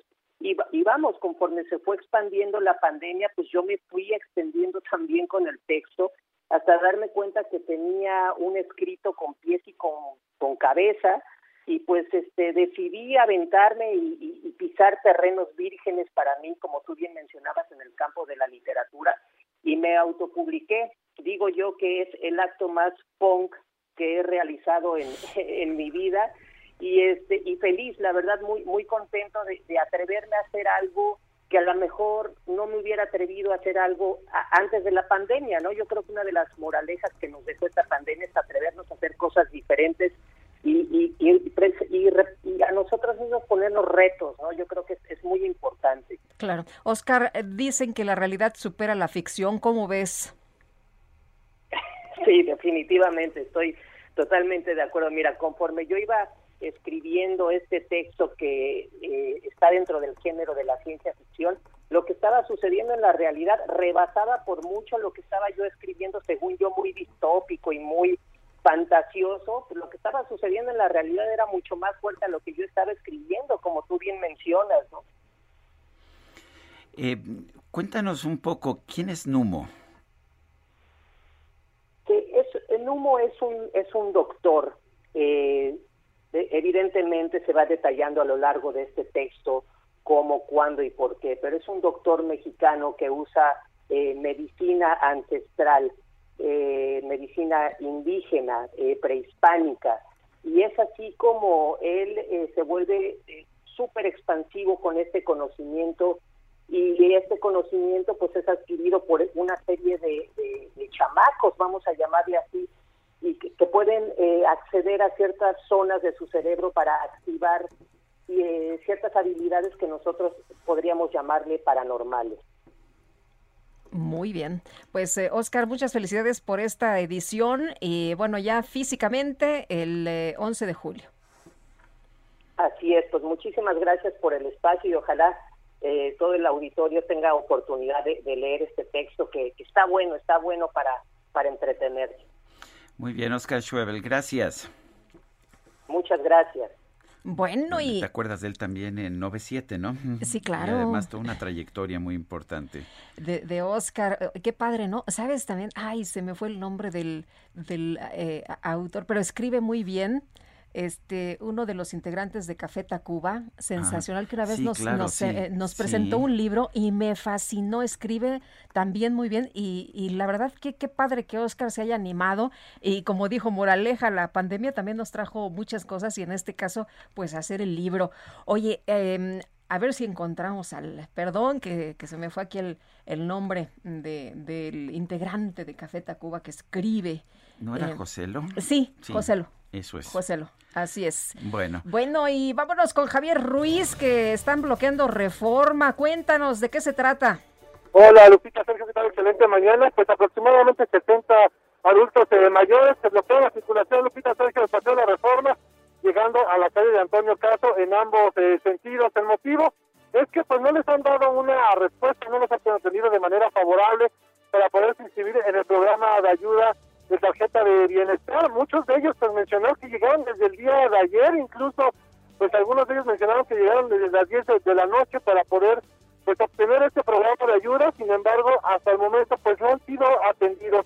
La calle de Antonio Caso, aquí en la colonia Tabacalera, pues prácticamente rodea las instalaciones de la Secretaría de Bienestar. Hasta el momento pues son contadas las personas que ingresan a este punto y es por ello que decidieron cerrar la circulación del paseo de la reforma. Ha salido hace unos momentos ya una comitiva para pues poderlos atender y afortunadamente también ya han abierto la circulación de ambos carriles del paseo de la reforma. Sin embargo, el avance es bastante complicado y esto se debe también a que pues el gobierno federal eh, pues levantó el rango de 68 a 65 años para todas las personas que puedan obtener pues esta Secretaría de Bienestar y es por ello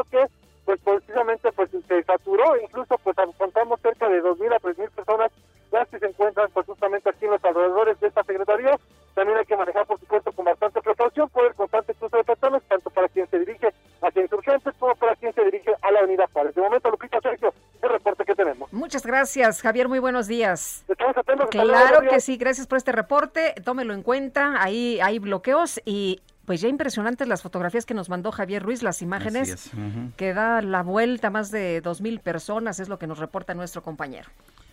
son las 9 de la mañana con 47 minutos. GastroLab con el chef Israel Arechiga. Israel Arechiga, ya te extrañamos. ¿Cómo andas? ¿Qué nos tienes esta mañana? Hola, muy buenos días, Lupita, Sergio, el Hola, auditorio. ¿qué tal? Yo también ya los extrañaba y por eso mañana los voy a ir a ver y les voy a llevar una sorpresita por allá. Uf. Pero mientras tanto, Qué requete rico. Yo el Sí, jueves sí, co- sí. el jueves comí en el cero y pensé en ti. ay, muchas gracias. Que- que- que- espero que te haya ido to- todo muy bien. Todo muy bien. Bueno, pues con estas lluvias estamos teniendo eh, que, que, que, que realmente los mercados, los tianguis, los supermercados están llenando de estas hierbas, de estas plantas que son muy tradicionales en todo el mundo. Por un lado los berros y por otro lado los quelites. Los quelites en México y los berros que tienen mucha historia porque imagínense nada más. Los berros se cree que son de origen griego y hay una leyenda, la leyenda de Creta, que decía que en la cueva de Dicton el dios Zeus comía berros para fortalecerse y así poder pelear contra su padre Cronos. Eso sería lo- eh, eh, eh, la historia precursora, por ejemplo, de Popeye, ¿no? Que comía espinacas para ponerse fuerte. Según la FAO, entre los 40 alimentos más nutritivos del planeta, solo hay uno que logra la máxima, la, la máxima puntuación de 100 sobre 100, y son los berros. E incluso los berros lo, los tenían que comer los ejércitos romanos y los ejércitos griegos para poder estar fuertes para las peleas. Los berros realmente han, han sido parte de toda la historia. Ay, E incluso ricos. otro dato, sí, en una ensalada son deliciosos. Ah. E incluso hay un dato muy curioso que es que en la Segunda Guerra Mundial, ante la escasez del té, los ingleses tenían que meter berros con vinagre y agua y se tomaban un té de berros para no extrañar el té, por ejemplo, ¿no? Incluso en Tailandia, Vietnam, Japón, China, hay una sopa muy común que es la sopa de berros. Y del lado de México, desde hace más de 10.000 años se consumen los quelites. Los quelites son famosísimos e incluso dos de los grandes restaurantes mexicanos en el mundo, uno en la Ciudad de México que es Quintonil y otro en Barcelona que se llama Hoja Santa, toman el nombre de un quelite, ¿no? Aunque los quelites únicamente tenemos registrados en la cocina diaria 30, los raramuris, por ejemplo, o en la Huasteca Potosina, eh, tienen uso de más de 120 quelites y en México hay más de 500. Estos quelites que pueden venir desde los, quinto, desde los quintoniles, el pápalo, las verdolagas, los guauzontles, realmente es impresionante la variedad que tenemos y con la lluvia pues realmente van a florecer y vamos a tener mayor cantidad. Para plantar berros, por ejemplo, tenemos que tener mucha cantidad de agua, entonces estos se dan de manera silvestre alrededor de lagos, alrededor de ríos, e incluso se pueden poner algas de agar agar en la parte de abajo en un jardín de la casa y sobre estos van a empezar a crecer los berros. Entonces, pues bueno, ya tenemos ahí eh, un motivo más para consumir estas plantas, tanto de origen mexicano al lado los quelites, como del origen griego al lado de los berros, que son muy nutritivos y que en esta cocina eh, ya de lluvias, ya de hongos, ya de muchas cosas, pues van a entrar muy bien. Ay, Les mando un fuerte abrazo. Se me antojó un taquito de quelites. Sí, sí, con guacamole y chicharrón es una delicia. Qué cosa. Gracias. Muchas gracias. Un fuerte abrazo. Bueno, y Hola Innovación forma parte del grupo Megacable y es la división empresarial especializada en tecnologías de la información. Tienen más de 30 años de experiencia integrando soluciones de alta tecnología e infraestructura de red en México. Y Alejandro Romero Hernández, subdirector comercial de Hola Innovación en la Ciudad de México. ¿Cómo estás? Buenos días. Muy buenos días, Lupita, Sergio, muchas gracias por invitarme. Saludos a su auditorio. Al contrario, Alejandro, a ver, cuéntanos, ¿cómo puede, pueden ayudar estas soluciones de alta tecnología pues a las empresas mexicanas? Sí, muchas gracias. Eh, bueno, nosotros somos parte del grupo Megacable. Eh, como división empresarial nos dedicamos a, dar, ofrecer soluciones desde hace más de 30 años en, la industria, eh, de servicios administrados para las empresas, comunicaciones unificadas, redes empresariales, eh, la famosa nube que ahora está muy de moda para el regreso, eh, la operación remota y el regreso a operaciones nuevamente, y los centros de datos, seguridad física y seguridad lógica. Eh, Alejandro, cuéntanos cómo ha sido el reto ahora en la pandemia, qué han hecho, cómo han trabajado y qué es lo que se viene. Sí, muchas gracias. Fíjate que la, el reto principal fue acercar la operación de los negocios a los a los empleados, a los colaboradores de, de ellas que estaban pues operando forzados eh, de manera remota. Entonces, las soluciones de Internet seguro administrado que ofrecimos y de colaboración para que pudieran tener esas sesiones de video, seguir comunicados con la organización entre ellos para trabajar en equipo, fue el, fue el reto principal y creo que se desarrolló, avanzó demasiado la discreción de las empresas en este periodo, en este año, pues ya tres meses que llevamos viviendo esta la pandemia y, eh, y ahora pues para prepararnos para el regreso a operación pues mejorar la, la seguridad física, ¿no? Tener sistemas de vigilancia de última generación con analíticos que permitan tener los mapas de, calor, digamos, de, de las empresas donde se reúne más gente, donde se concentran, que tengan termómetros para, para poder medir la temperatura y evitar pues que se, que se convierta en un riesgo este regreso, ¿no? Mucha gente, mucha gente tiene empresas, quiere ser competitiva, eh, quiere adaptar tecnología, pero no sabe ni por dónde empezar, no sabe ni cuáles son sus necesidades. Eh, eh, ¿O la innovación puede apoyar? Por supuesto, de hecho, eso es nuestro, nuestra principal característica. Nos gusta hacer de servicio consultivo, entender el negocio de nuestros, de nuestros clientes. Al final, la tecnología es una herramienta que ayuda a, a las empresas a conseguir objetivos. Entonces, primero nos gusta entender qué es la necesidad del cliente, cómo podemos apoyarlo a que tengan ahorros o a que tengan eh, eficiencias operativas, ¿no? Eh, o simplemente a que ellos puedan vender más a su vez. Pues yo quiero agradecerte, Alejandro Romero Hernández, subdirector comercial de Hola Innovación en la Ciudad de México. Gracias por haber conversado con nosotros. Gracias, buenos días. Buenos días. Bueno, ¿qué crees, Guadalupe? ¿Qué pasó? Ya no se nos acabó el tiempo, se ¿Ya nos lo acabamos? Nos lo acabamos, pero... Bueno, pues que la pasen todos muy bien, que disfruten este día. Nos escuchamos mañana tempranito, ojalá que nos acompañen, como todas las mañanas, de 7 a 10. Pásenla bien. Hasta entonces, gracias de todo corazón y nos despedimos con música de Cindy Lauper. Hasta para tirar para arriba.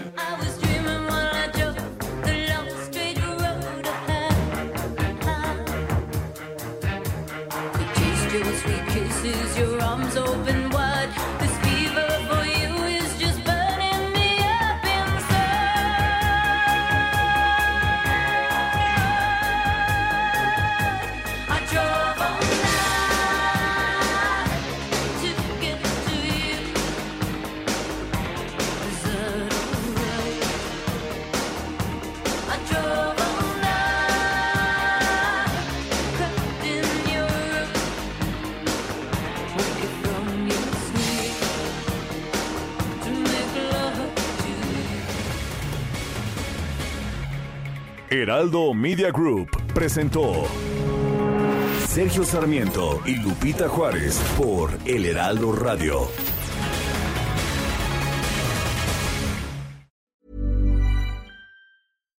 When you make decisions for your company, you look for the no-brainers. And if you have a lot of mailing to do, stamps.com is the ultimate no-brainer. It streamlines your processes to make your business more efficient, which makes you less busy.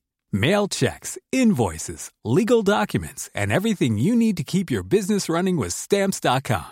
Seamlessly connect with every major marketplace and shopping cart. Schedule package pickups and see your cheapest and fastest shipping options from different carriers with rates up to 89% off USPS and UPS rates. And with the stamps.com mobile app, you can take care of mailing and shipping wherever you are. Make the same no-brainer decision as over 1 million other businesses with stamps.com. Sign up with code program for a 4-week trial plus free postage and a free digital scale. No long-term commitments or contracts. That's stamps.com. Code program.